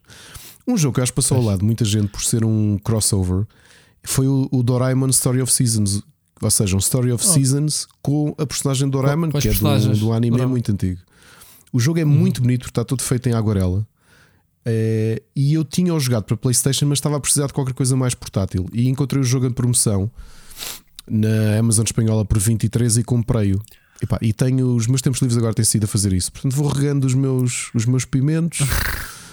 Olha, já experimentaste ir para o Farmville outra vez do, do Facebook não, ou, não e depois mandas-me mandas mensagens a pedir energy packs? Não, não vou precisamente por isso, mas olha, quando o Farmville saiu, eu estava destacadíssimo no meu grupo de amigos porque eu optimizava tudo. Por exemplo, oh my god. Eu fazia os meus. Eu de manhã tomava um pequeno almoço a plantar as coisas. Eu fazia plantações de forma que quando eu acordasse às sete e meia da manhã, depois de tomar banho e vestir-me, tomava um pequeno almoço à frente do computador, plantava tudo, punha plantações de forma a que tivessem despachadas quando eu chegasse a casa. Pá, eu tinha níveis muito avançados, porque ao contrário das minhas tias que plantavam coisas porque lhes apetecia, eu, optimizei, eu maximizei o jogo. Que é, vou plantar coisas para as horas que eu estou a dormir. Ou seja, eu estava sempre a plantar coisas possíveis, estás a perceber? Oh, meu Deus. Pronto, aqui é um, aqui é um bocadinho diferente, mas gosto muito deste tipo este de jogos. Está muito bonito. O jogo é muito, muito bonito, bonito. E, e, e é daqueles em que essencialmente, olha, é a Elden Ring, não te explicam grande coisa. Já não é perdi este item. E onde é que está a quest? Não há quest. Desenrasca-te. Pá, quando encontrares, nem que seja daqui a 5 anos de jogo, encontras. E continuamos a história. Ok? O que é que se passa aqui? Os personagens de Doraemon Uh, foram, a, foram... Teste isso nos jogos, sabias? Acredito, Fô. acredito. Quando dão uma quest e não me dizem o que é que é para fazer, ou epá, e é daqueles esquece. que andas a fazer skip aos, aos diálogos ou às, às cutscenes, azar. Pá, não sabes o que é que era para fazer. Olha, fica a plantar coisas até passares. Gosto muito do jogo, acho que é dos melhores Story of Seasons que já joguei e acho curioso como é que mesmo um nome grande como Doraemon não, não puxou assim o jogo para, para a ribalta. Uh, mas acho muito bem feito. E agora, se querem um conselho, quem está a ressacar de um bom farming sim relaxante, vão jogar o Doraemon Story of Seasons, está disponível para PC também. É um jogo da Bandai Namco, ok? A seguir, Rui, andei, andei a jogar e muito, perdi-me há umas semanas a jogar aquilo que eu posso definir como o Binding of Isaac dos metaleiros. Ok? É um jogo chamado Metal Tales Overkill. Em tudo é um Binding of Isaac. Tudo, tudo. Ou seja, aquilo é um Binding of Isaac em que uh, alguém disse ao, ao Edward Macmillan: Olha, amigo, nós vamos pegar no teu jogo e em vez de ser um puto com uma história muito macabra bíblica, é um metaleiro. Olha, e tenho gostado imenso do jogo. Uma coisa muito curiosa que eles têm feito: os bosses são bandas que eles depois apresentam no final dos capítulos. Ok? Tu estás a lutar contra um boss, boss fight, a música é dessa banda e no final dizem que este boss representa a banda X está do com país. Um bom aspecto o jogo. Está, está muito a giro. O roguelike, portanto, é ver até onde é que tu chegas. Sim, uh... não joguei mais um Binding of Isaac porque me irritava estar Mas a, é isso, a descrição é Binding of Isaac com o tema do metal. Tudo é metal. Os inimigos são todos. Uh, tudo relacionado com metal. Os vilões são membros de bandas de metal. Os ataques que tu recebes são uh, ligados a guitarras, amplificadores, tudo. O tema é metal. É isto. Gostei imenso. Ok? Uh, anda a jogar um jogo que, que é o. Este, talvez desta lista, é aquele que eu joguei menos, que é o Anu, Anushard, é assim que se chama. Uh, um jogo de aventura em pixel art que me faz um bocadinho lembrar os jogos do Zelda. Uh, mas tu tens, aquilo tem, tem, ou seja, a história ainda está um bocadinho confusa no início. Tu estás numa espécie de tribo e tens dungeon crawling, mas o teu personagem tem uma espécie de martelo de, de, de, de um sino, e é com isso que tu fazes combos e afins. Eu estou a gostar, mas acho que o próprio Zelda já tinha resolvido melhor o combate naquele, naquela perspectiva uh, 2D uh, e meia ou 2D vista aérea. Este, não gosto muito de arte. Este vamos ver se, se, se lá chego um pouco mais à frente. Blast Brigade, aliás, o nome não é só Blast Brigade, o nome completo é Blast Brigade vs. The Evil Legion of Dr. Creed é um Metal Slug muito giro, muito bem feito, muito divertido. As animações estão geniais uh, de, deste Blast Brigade. Uh, se bem me lembro, o jogo não sei se foi lançado para arcade originalmente, mas está disponível nas plataformas todas. Ok? Um action platformer 2D. Este faz lembrar o jogo português, meu. O Greedy Guns. O Greedy Guns, sim, do Miguel. Sim, faz, faz sim, senhor. Está um bocadinho mais uh, desenvolvido, né? o visual está mais complexo, uh, mas uh, grande, grande jogo, grande substituto de Metal Slug, com boas boss fights, com boas armas, depois com um sistema de upgrades entre, entre níveis. Um, olha, estou a gostar muito, Rui. muito, muito mesmo. Deste género de jogos de arcadas para descontrair, excelente. E depois vão ver o visual, isto faz lembrar uma boa, uma boa série. Fortnite. É uma boa série de animação. E as animações, quando vires a mexer, isto está tudo com um filtro muito a giro, está mesmo uma grande qualidade. Ok. Isto, isto, isto cheira a Metroidvania. Estava aqui a ver os mapas e isso ou não? Sim, tens elementos de Metroidvania no, no, no jogo, uh, mas passam menos a exploração. É, passam muito despercebidas mesmo assim. Por exemplo, tu no início, a primeira coisa que vês são, são os muros que têm um símbolo de chamas. E tu só consegues destruir aquelas, aqueles pilares para poderes ter acesso a outras zonas se desbloqueares quando derrotas o primeiro boss e dão-te o lança-granadas.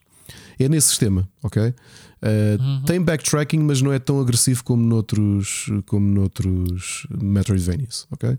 Portanto, é aqui uhum. um mix Metal Slug com, com um aspecto Metroidvania muito, muito giro. Olha, um que eu estou a adorar Epá, e é visualmente os jogos mais bonitos que eu vi uh, sair este ano. Uh, Itora ou Aitora, que é um.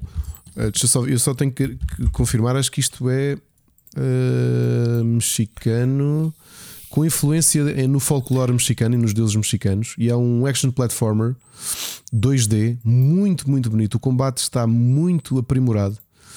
Uh, e tu és uma tu és uma rapariga de uma tribo, uma humana que encontra, que é capturada por uma, por uma aranha gigante do folclore de, das civilizações da, dali do, da América Central. E, eu quero jogar este jogo, Ricardo. O jogo é lindo, lindo mesmo, lindo. Um, Porquê que tu me fazes isto? É para isso que eu sirvo, né? é a descobrir estas coisas. E quer jogar, malta, vocês têm que ver isto. Para o pessoal que não percebe, a gente está em. Estamos a gravar um podcast, mas tu vais debitando os e nomes e eu estou a fazer pesquisando e estou a ver os trailers. E, tipo, e, e há aqui coisas não há semana em que tu não tragas, pá, continuas a fazer curadoria destes jogos que, que é do caralho. E este o que é que tem? A arma que ela tem é um bastão com a cabeça de um guerreiro uh, uh, lendário uh, desta civilização. Porque quando ela é capturada logo no início, o, ela encontra outra pessoa que está capturada, mas já está em final de vida, é este guerreiro com uma armadura. E então ele decide utilizar, ela anda com a cabeça dele, ele ainda está vivo, portanto, porque ele é um semideus e tu atacas que aquilo para, fica a parecer uma espécie de machado ou bastão, o que quer que seja.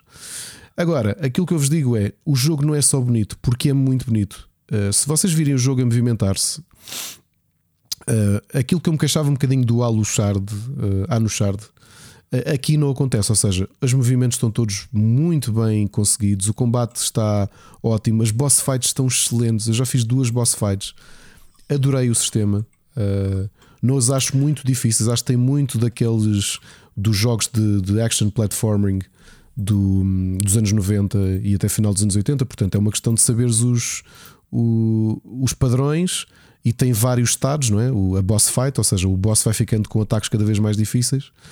Uh, mas um sistema muito, muito interessante. E depois tu podes fazer o que é que tu tens de build uh, para construir. Tu vais desbloqueando uma espécie de runas, que não são runas, obviamente, porque isto é, é, hum, isto é com o folclore uh, centro-americano, uh, tu vais bloqueando e isso dá-te poderes adicionais, ou seja, tu enches um cristal para poder usar uma vez o poder. No início, o primeiro que tu recebes é o de cura, porque vais precisar dele. Uh, depois tens stamina para não estar sempre a correr, para não estás a fazer dodges à maluco. Uh, e o jogo é lindo. Por favor, enquanto estão a ouvir isto, vão procurar Itora com H no fim, ou uh, acho que é assim que se lê. Lindo jogo, acho que é dos meus jogos favoritos deste, deste, que joguei em abril. Uh, e assim um completamente inesperado. Portanto, eu ouvi falar do jogo porque recebi um, um press release do developer. Essencialmente foi isso. Bem okay. Olha, vai, vai já para a minha lista. Sim. Ok. Outro jogo no mesmo género, portanto, eu parece que assim de repente calharam uma série de action platformers. Uh, um jogo em pixel art, um platformer roguelite chamado Astral Ascent. Uh, pixel art, mas uh, um bocadinho mais uh, atrás, portanto, não. não, não o que é que eu quero dizer com um bocadinho mais atrás? Se vocês virem este, os personagens não têm caras, por exemplo, não têm esse tipo de definição. Acho que eles por acaso encaixam muito bem a forma como existem ilustrações mais detalhadas dos personagens a falar, mas depois a representação deles são assim um, uns visuais mais planos. E o que é que isto é? O Astral Ascent. A ideia é tu conseguires derrotar 12 bosses, cada um deles está ligado ao zodíaco ok? Uhum. Para, para isso, tu tens obviamente um sistema de roguelite, ou seja, cada run que tu fazes tenta chegar o mais longe possível. Imagina, tu acabas um mapa e os mapas são relativamente curtos, são sistemas, são proceduralmente gerados, mas são platforming. E quando chegas ao final do mapa, imagina que tens três, três portais. Eles dizem-te logo o que é que é a recompensa que vais encontrar no final. Seja o que tu precisas para melhorar os teus as tuas habilidades quando terminares a, a run. E é, e é bom o jogo? Eu tenho gostado muito do jogo porque uma coisa interessante que eles têm feito é eh, tu vais, à medida que vais derrotando inimigos nas tuas runs, eles deixam key spells. E tu podes estar constantemente a mudar a tua, a tua build. E outra coisa interessante que é tu tens um sistema de mana, mas Uh, no início tu ainda só tens duas slots de spells e portanto estás a fazer um combo de ataque médio e ataque pesado, ataque forte e de repente queres dar acabar um combo com um spell, ok? Um spell que tu acabaste de apanhar, que é tirar uns bumerangos de energia ou quer que seja. Tu quando usares a nova skill, não são os bumerangos de energia, aquilo obriga-te a estar sempre a usar, a rodar uh, os spells todos. Ou seja, tu usas e é como se ele estivesse em cooldown e passa para o topo da lista. Estás a perceber? Como se fosse uma espécie de uhum. metralhadora em que as balas têm que ser sempre todas diferentes. Que é para tu aprenderes okay. a gerir as builds que fazes. Pá, eu gostei muito, ainda está em early access, mas eu posso-vos dizer ah. que depois posso dizer que das runs que tenho feito, que pá, não, não consigo sentir como, porque o jogo está mesmo muito, muito aprimorado já. Devia ser proibido sair jogos em Early Access. É pá, tenho já. Olha, e hoje que é dia 26, e acho que quando falarmos já o jogo saiu, a Team 17 tem um jogo, eu, vou, eu tenho que vos admitir que ainda não consegui entrar no mindset do jogo porque ele é mesmo muito diferente. Espera lá, tu estavas a falar de qual? O Serpent Rogue? Não, estava a falar do, do Astral Ascent. Ah, tu saltaste. Saltei porque agora queria deixar isto para o fim. Rogue. O Serpent Rogue sai hoje, dia 26, Ah, no, ok. é da Team 17. E o que é que ele tem de diferente? É um jogo, é um action adventure game, mas não como nós estamos habituados a fazer. É um jogo sobre alquimia. Sabes que não me estava a bater a bota que a perdigota explicar. do que tu estavas a dizer Yeah. e eu olhar para o trailer e pensei, hum, isto Yeah. não me faz sentido, mas está bem. O Serpent Rogue, então, o que é que acontece? Nós estamos a explorar um mundo cheio de corrupção e a nossa figura parece aqueles Plague Doctors, eh, que, que todos nós conhecemos o visual, com a diferença que nós temos de ir aprendendo coisas, ou seja, nada é gratuito. Quando começas, ainda não sabes nada. Tu vais ter de, imagina, apanhas uns ingredientes e, e tens que parar, na, quando conseguires parar na tua mesa de alquimia, investigar aqueles ingredientes e tentar criar poções para os usar. Admito que o mindset disto ainda não me bateu por completo, ok? Ahm, Parece-me um jogo muito, muito complexo neste sentido. Tu tens muita exploração a fazer, tens combate, mas até chegares a essa parte, tens sobretudo de andar a investigar plantas, a investigar ahm, ingredientes que vais apanhando e tentar criar ah, o, que, o que fazer com elas, porque és um alquimista, sobretudo. E portanto não há cá espadas mágicas com não sei quê, tu és um alquimista e andas com poções a, a derrotar os inimigos que encontras. E, e tens de fazer poções cada vez mais fortes. Uh, Parece-me um jogo com potencial, precisamente por ser muito diferente de qualquer coisa que, que alguma vez joguei. Estás a perceber? Mesmo para, para este espírito de jogos de aventura 3D, ainda que sejam com mapas limitados, ou sim, 2D, a 3D. Uh, mas ainda não entrei no mindset. É daqueles que tu precisas mesmo de perder tempo, vais ter de explorar, vais ter que aprender a fazer crafting de poções e investigar uh, poções que encontras e tentativa erro para, para criar outras coisas. Mas olha, sai hoje, portanto está aqui um zero day. Uh, ainda não é a review porque não joguei o suficiente. Este eu até coloquei para o fim porque foi aquele que eu menos joguei. Ok, ele chegou-me há uma semana e qualquer coisa só. E é isto, de jogos. Temos aqui muita coisa boa esta semana para, para, para verem. Sim, realmente. muito jogo fixe. Olha, fiquei com, com curiosidade. O Itor é. E o Metal, o Blast Brigade O também tem muito bom aspecto. Muito bom. Então vamos às uh, recomendações, séries e filmes. Uhum. Recomendações. Então, olha, ainda não consegui acabar de ver o Snowpiercing. É daquelas séries não. que estou a arrastar, porque pronto, uh, não é que esteja, já melhorou um bocadito, mas pronto, há lá uma reviravoltazita uh, interessante. Mas pronto, Eu vou no uh, para a semana já deve ter uma opinião final. Ah, então, se calhar estás no mesmo que eu. Estás no mesmo que eu. Uh, Moon Knight tenho acompanhado, embora eu ache que pá, um, aqueles momentos iniciais foram muito fixes dos primeiros dois Ainda só vi o primeiro. Que depois Perdeu-se. não se está a perder, mas o ritmo baixou um bocadito. Uh, portanto, mas pronto. Estou a gostar, ok? Uh, comecei a ver este fim de semana o Race by the Wolf 2, Ricardo. Epá, e não sei se viste a primeira Vi, season. vi, vi. Gostei Uh, bastante. Epá, é uma, é uma cegada, man. é uma confusão man, de série, de ficção científica uh, muito amarada, meu. É, a, sé- eu- eu- a gente começou a ver a série e pensou assim: pá, o- como é que acabou a série? Não fomos ver, mas como é que acabou? O, que- o que é que se está a passar agora? Tipo, percebes? É uma série difícil de, de perceber.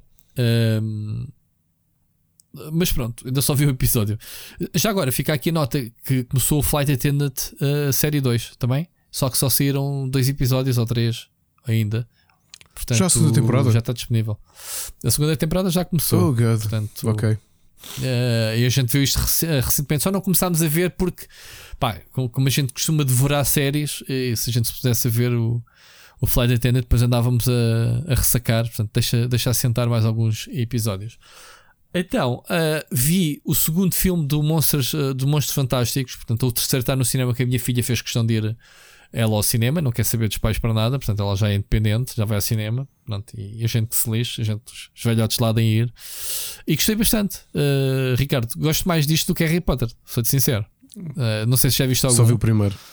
Ainda estou muito Viste? atrasado. Eu- não- gostaste do, do. Só há três também. Ahm, já estive a ler que há pelo menos um plano de cinco filmes ah, planeados. Milking Ah, the mas Cow. pronto, saiu agora. Ah, pá, pois, ah, acho que aquilo é passado ah, um filme em cada ano. Portanto, até ah, o Harry Potter nascer, não sei, não sei. Ah, mas é por aí. Eu gosto muito da personagem da. a, a- a personagem do que, que faz a coleção dos monstros, né? O, o, é aquele um curador, como é que ele se chama-se? O, eu sou bem da mala de decorar nomes das personagens, whatever. Uh, o Do It, uh, como é que é? O Newt Scamander. Newt, Newt, exato. Uh, epá, esta personagem é adorável. O, o- a, a- a forma dele estar, ele É muito ele zen. não é assim é muito zen. muito afável e, e não sei o que. Eu gosto bem dele, cujo- a maneira como ele lida com os monstros. No segundo filme, tu vais ver um bocadinho mais do passado dele eh, e vais perceber melhor a, a- a ligação que ele tem mais com a bicharada. Ahm, epá, e, e, e, e, os filmes têm, lá está, se calhar por estarem todos planeados, tem uma. uma- já o primeiro ficou pendurado no fim, cliffhanger. Este segundo deixou de cliffhanger para o terceiro.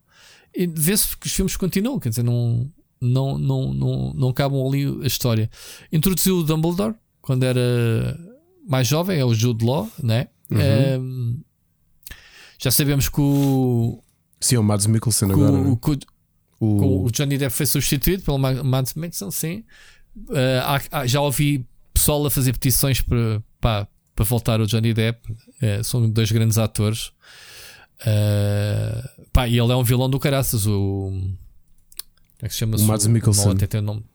Não, não, o, o- a personagem. ah, a personagem o um, É- é- é o mauzão de- Grindelwald. o Greenwald, É. pronto.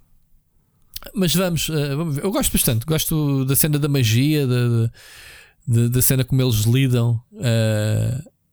Estou com vontade, sinceramente, de fazer, de fazer uma, uma maratona de Harry Potter, porque eu só vi os primeiros Harry Potter, Ah, não então vi os vale a pena. últimos. Vale a pena ver. Então antes do filme valia a pena ver. É do filme do jogo. Valia a pena ver. Ah, pois sou capaz de ver, sou capaz de ver para estar mais, mais por dentro. Ah, a cena como eles fazem as magias é muito giro. Ah, ah, a, a maneira como eles usam a varinha para tudo e mais alguma coisa. Porque, porque tu no Harry Potter, eu não sei, não sei como é que tu sentes a cena. No Harry Potter parece-me um bocado o beabá dos putos aprenderem, então tem que dizer não sei o que fazem a magia, tipo, tem que dizer alto. E estes. e, e como este filme se centra em, em feiticeiros bastante experientes, não é? Eles têm uma subtileza diferente a usar as magias. Claro. Quase que nem, nem fazem whisper de nada. Pegam na varinha, têm sempre ali a varinha a jeito e, e fazem o que querem com aquilo. Ah, ah, ah, ao ponto de secarem-se, tipo. cenas bem fixe. Pronto, e gostei, gostei de- do ambiente de magia. Portanto, eu não não estou por dentro, não sou um grande fã e, e já andava a deixar para trás estes filmes porque pensei, bah, isso é o mesmo tom do Harry Potter, se calhar não, não me apetece na altura, mas pronto. Uh, calhei ver a semana passada o primeiro, agora vi o segundo e gostei bastante. Portanto, estou a pensar seriamente em, em voltar ao cinema para ver este terceiro que, que semana calhar de ser para o próximo fim de semana ou assim. Logo, logo vejo. Então, uh, só para completar aqui as, as recomendações. uh, como se não bastasse a gente não ter tempo para ver o que já temos né, e o que temos ao mesmo tempo, chamou-me a atenção de uma nova série do Josh Brolin, eh, do Josh Brolin que está no Prime, que é o chamado Outer Range. Conheces a Não. série? Eh, ouviste falar? Não, não. Epá, eu só vi que ele estava a fazer uma série assim, mas o Josh Brolin tem uma série. Epá, para lá, este gajo tem mesmo perfil para ter séries de, de- pronto, de qualidade, não é? Porque gajo não sei. O que é que é esta série? É é sobrenatural. É, é passado, imagina, no ambiente de cowboys moderno, portanto, não sei como é que se chama. É pronto, eles são vaqueiros, têm aquelas quintas no- nos Estados Unidos, né? mas é uma cena contemporânea em que eh, aparece um buraco gigante na, na terra dele, mas um buraco perfeito. Estás a ver? Um buraco. Sabes o que é um buraco, Uhum, não sabes? Sei o que é um buraco. Não é um buraco escavado, é um cilindro mesmo. Tipo, o gajo manda uma pedra e não houve a pedra a cair. Ok. O gajo- e, é, e, e, não sei, ainda só vi todo o primeiro episódio, portanto não estou a recomendar para a semana, se calhar depois de continuar a ver, digo-vos qualquer coisa. Uh, mas é uma série, ou deve meter aliens, ou cenas sobrenaturais, é qualquer coisa assim. É bem misteriosa. Portanto, misteriosa não é suspense, mas tipo, percebes o que é que está aqui a passar? E o gajo chega e depois vês o gajo a fazer patetices. Uma delas é pegar numa pá e tentar mandar a terra para tapar o buraco. Eu penso assim: pera lá, ó oh, oh, Jorge, uh, vamos lá, meu, ainda por cima dá-te câmaras afastadas. O buraco é gigante, mas estás a ver tipo um buraco, um buraco enorme, mas boeda grande. Em que ele tenta perceber porque raio é que apareceu aquele buraco na, na terra. E ele está a tentar tapar aquilo com. Há lá uma cena que o gajo começa primeiro a, a, a tentar tapar com, com um como é que se chama aquelas capas para tapar piscinas? Sim. tipo uma, um óleo. Um, um óleo. óleo qualquer. Pá, pode ser na. Um oleado. Não interessa. Um oleado, exato. É isso. Uh, obviamente, pronto, aquilo vai acabar da grande. E o gajo começa a pegar numa pá e começa a mandar a terra lá para baixo. Pensa assim, man, tu vais estar aí 20 anos sequer. Enfim. Uh, e depois tem uh, drama familiar. Acho que há alguém que lhe quer pôr os gajos fora da terra, a família dele fora da terra. Ele é avô, coitado. Uh, pensa assim: Eita, estás velhinho já, Jorge. Uh, o gajo é, é o, o, patriarca né, da, da, da, família. E depois também há, e, ao, ao, que parece, a série vai ter vários níveis. No primeiro episódio, eles metem um bocado as regras. Há, esse buraco, há o desaparecimento misterioso da filha dele, porque recebe uma informação de que a polícia vai deixar de andar à procura. Por sua vez, deixou lá a neta. Estás a ver? Tipo, desapareceu. É, agora eu não sei se é filha ou se é Nora. Não tenho a certeza se ele é que é filho dele. Ainda não percebi as personagens. É isto, não sei mais nada. Portanto, não, não, não vou dar spoiler, mas isto é para tentar vender-te a série para, para, para tu veres depois o The Range. Eh, eu depois dou para a semana vejo e dou a opinião. Mas fiquei muito curioso para saber da série. Portanto, parece-me haver aqui ou extraterrestre ou subnatural, portanto eu não vi as sinopses ainda daquilo, sei que, que há este mistério e drama familiar ao mesmo tempo com um mistério qualquer. Ok, merece pelo menos o, por ter o Thanos, merece a minha atenção. Siga, Ricardo, Olha, a palavra. Eu já fiz aqui a militância pelo Borgen, na série dinamarquesa de política. Sim. Uh, como a, a, quarta temporada que foi paga pela Netflix já deu na Dinamarca, acabou há uma semana, mas uh, em Portugal e no resto da Europa só vai chegar em junho. E aproveitando. Mas está em dinamarquesa, é dinamarquesa ou está em inglês? Dinamarquesa, sim. Ok. Uh, aproveitando que a Ana seguiu a minha sugestão e finalmente viu, aliás, viu a série toda em seis dias, são só 30 episódios também. Mas como ela estava doente. o Fringe? Não, o Borgen. O Borgen. Ah, o Borgen. Ah, e eu aproveitei para rever com ela, portanto, sempre que a apanhava a ver a série, sentava-me a ver também, porque adoro a série, e assim até refresquei um bocadinho a memória para poder ver a quarta temporada já em, em junho. Estou ansioso. Eles andam, andam lá todos na Borgen? É, ou como é que é? Borgen quer dizer castelo, é a piada, é o, o trocadilho como chamou a Assembleia Dinamarquesa, é o castelo, Christian Borg. Portanto, ah, sério? Então quando dizes assim, vai, bora para a Borga, é isso? Não sei. acho que não, acho que não tem a ver com isso.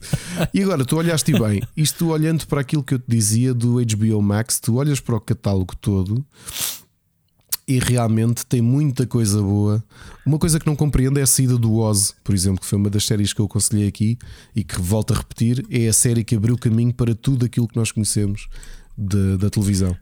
Eh, e que saiu da HBO, acho que por questões de licenciamento, que acho que ela estava licenciada para a SIC Radical em Portugal. Então no HBO Max uh, tiraram a série, sendo que na versão HBO havia. Uh, vamos ver o que acontece.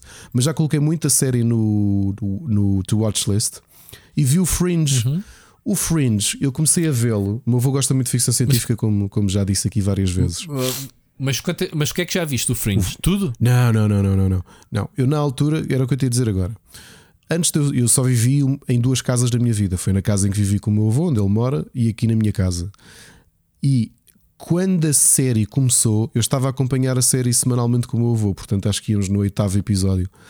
Entretanto, eu saí de casa, vim viver com a Ana e, e a série epá, nunca mais ouvi, nunca mais vi.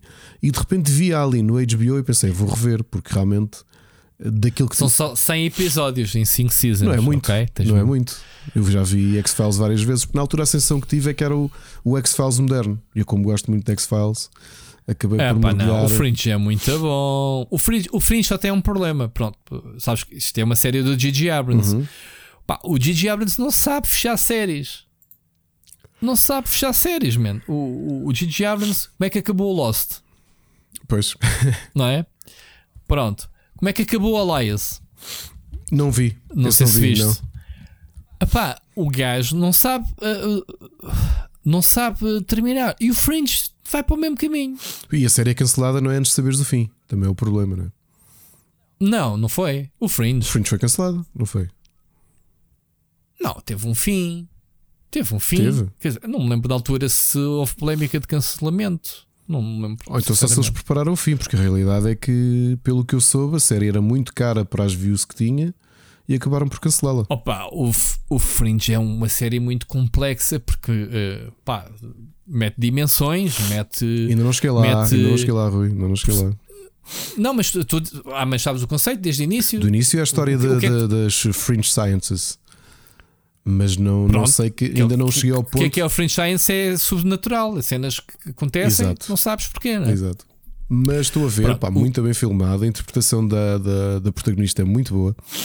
Eh, epá, e acho que é daquelas que vou- maior interpretação é do, é do velho. Do Walter meu. Bishop. O velho é um boss. O Walter Bishop é um boss. meu. É muito bom mesmo. Muito bom. Yeah. Um, bocado, um bocado alucinado, sim. Eh, e ele assume, né? Estou- mas estou a gostar- Da, da boa, de vez em Estou a gostar muito, pá. Estou a gostar muito e tenho-me dedicado aqui. E estou a ver Vikings, já vou na segunda temporada, portanto também é outra, outra boa escolha. Ok. Tem que retomar o Vikings por acaso. Sim, porque agora Eh, tens o Ragnarok, não é? Nova série. Sim, eh, já nem sei as quantas andas. Aquilo acho que, que era os filhos e agora já, já passaram 200 anos. Agora a nova season, whatever, não sei. Não sei. Olha, muito bom. Tens o Simon Pegg na série, não sei se já te apareceu no Fringe. Não, não sabia. Portanto, é mais uma razão para continuares a ver. Ok. Eles são todos muito bons, atenção. Mesmo ela, ahm, como é que ela se chama-se? A, pri- a principal, ah, já não me recordo, já foi há muitos anos. Eh, a, a personagem é a Olivia Dunham. Sim, exatamente. Olha, não sabia Enfim. que o Leonardo Nimoy também entra. Ah, essa personagem já não te vou dizer o que é que ele Ok. faz. Pronto, é importantíssimo. Então pronto. Portanto, yeah. Muito bom, olha, estou a ver agora com uns anos de atraso, mas acho que, acho que vou gostar bastante. Passando agora, é muito boa. passando agora para os board games, aproveitámos que a malta está de molho e não conseguimos ir a lado nenhum. Ah, já estou. já- Desculpa, desculpa, desculpa estar a interromper. Já, já me lembro. A última season eh, teve metade dos episódios. É, eu acho que sim, que tens razão. Foi Foi cancelada, não é? cortada. Ele- A série de 22 episódios e a última só teve 13. Ah, que foi para rematar a cena. O Gigi Abrams não sabe fechar séries, sinceramente. Perde-se, vai viajando. Bem, tu vês. Vai viajando. Depois tu vês muita coisa que vai acontecer na série. Vais, vais curtir. Olha, isto agora para board games, foram, foi um fim de semana de board games familiares. Vou aqui fazer uma continuação de um board game que jogámos aqui em casa nos primeiros, primeiro ou segundo mês de confinamento, porque o jogo tinha acabado de sair, que é o jogo Forte, uh, que é um, um jogo da Leader Games. Uh, agora vou-te dizer uh, o conceito e acho que tu vais te lembrar. Tu és um miúdo ou uma miúda e estás a construir aqueles fortes de brincadeira com os amigos, e essencialmente o que estás a fazer no jogo é uh, tentares uh, que amigos venham brincar contigo. Portanto, fazes o maior número de pontos de vitória com, com pizza e brinquedos para a malta querer vir brincar contigo. E essencialmente é isso: é tudo passado no recreio. Um jogo muito divertido, uh, relativamente complexo, muito bonito, mas os jogos da Leader Games são todos assim. E eles este ano lançaram, uma, este ano, ao final do ano passado, lançaram uma expansão que eu não sabia que tinham lançado, muito pequenina, chamada Cats and Dogs Expansion. E tu adicionas o- as mecânicas dos gatos e dos cães, e são coisas diferentes. Os cães, tu tens eh, no teu pátio, ou no teu recreio, ou no teu quintal, que é onde estás, os teus amigos vêm brincar contigo, podes ter uma casota de cães e vais, vais poder, mediante as cartas 100, poder ter cães eh, contigo e eles vão dando buffs eh, a nível de recursos no- nos teus turnos.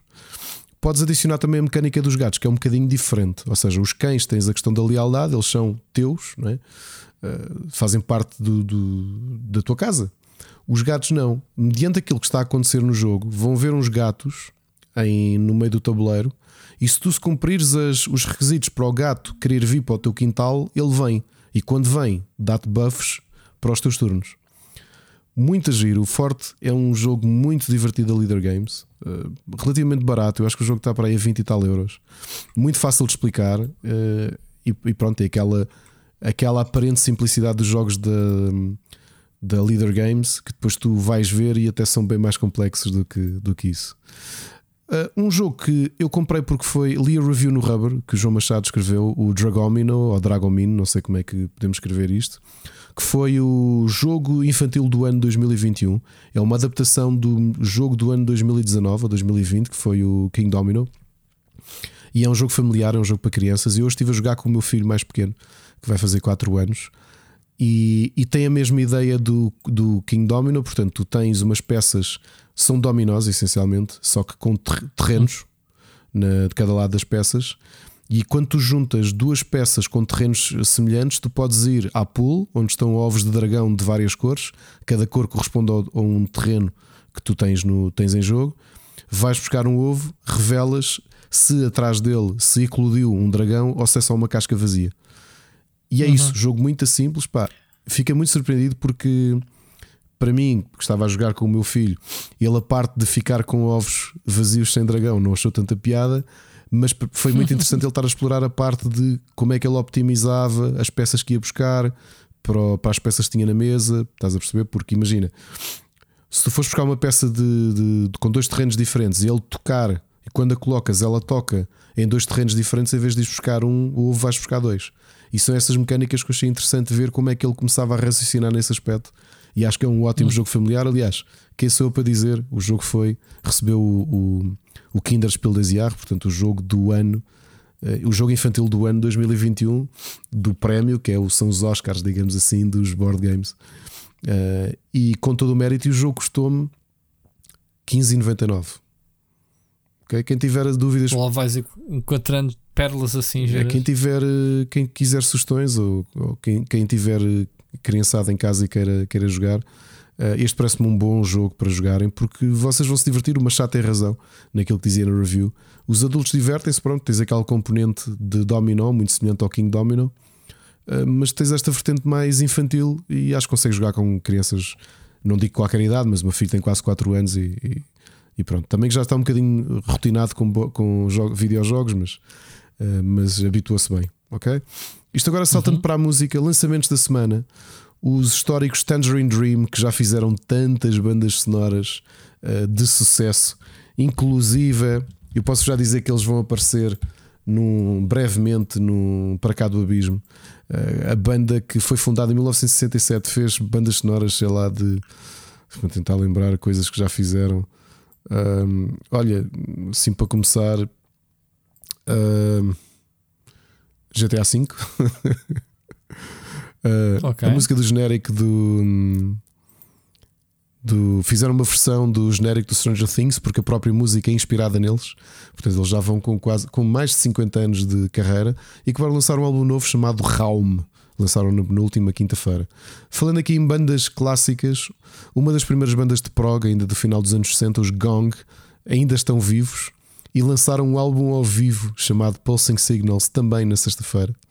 Uh, o Tim Bowness, que para além de ser um grande parceiro do Steven Wilson e autor de um podcast que nós já aqui falámos, o The Album Years, acabou de lançar um álbum em dupla com o Giancarlo Erra, com um autor de art pop. E lançou na sexta-feira um álbum pela K-Scope chamado Memories of Machines, uh, que eu acho que eventualmente também vai parar ao Para Cá do Abismo. Portanto, estou aqui três sugestões, dois clássicos. O Tim Bowness também já é relativamente clássico, começou no, no meados dos anos 80 e é o autor de um dos meus podcasts favoritos que não pertence ao Split Chicken Universe. e, e estamos bom. bem, olha, afinal, três horas de, de programa, Rui. Isto fazia, fizemos um programa curtinho. Ainda bem, malta. Escusam de mandar mensagens. Pronto, é isso. O Ricardo Coita já está ali a fungar todo. É o esforço que tu, que tu estás, estás a, a, a manter-te. E pronto, meia, já estás meio analisado, não? Analisado. An, an, an assim, como é que é? é? Anasalado, um assim é que é. Um bocadinho. Então pronto. Amigo, obrigado por mais um programa fantástico. Muitas sugestões, eh, noticizinhas. Uh, eh, ouvimos, ouvimos para a. Para a semana.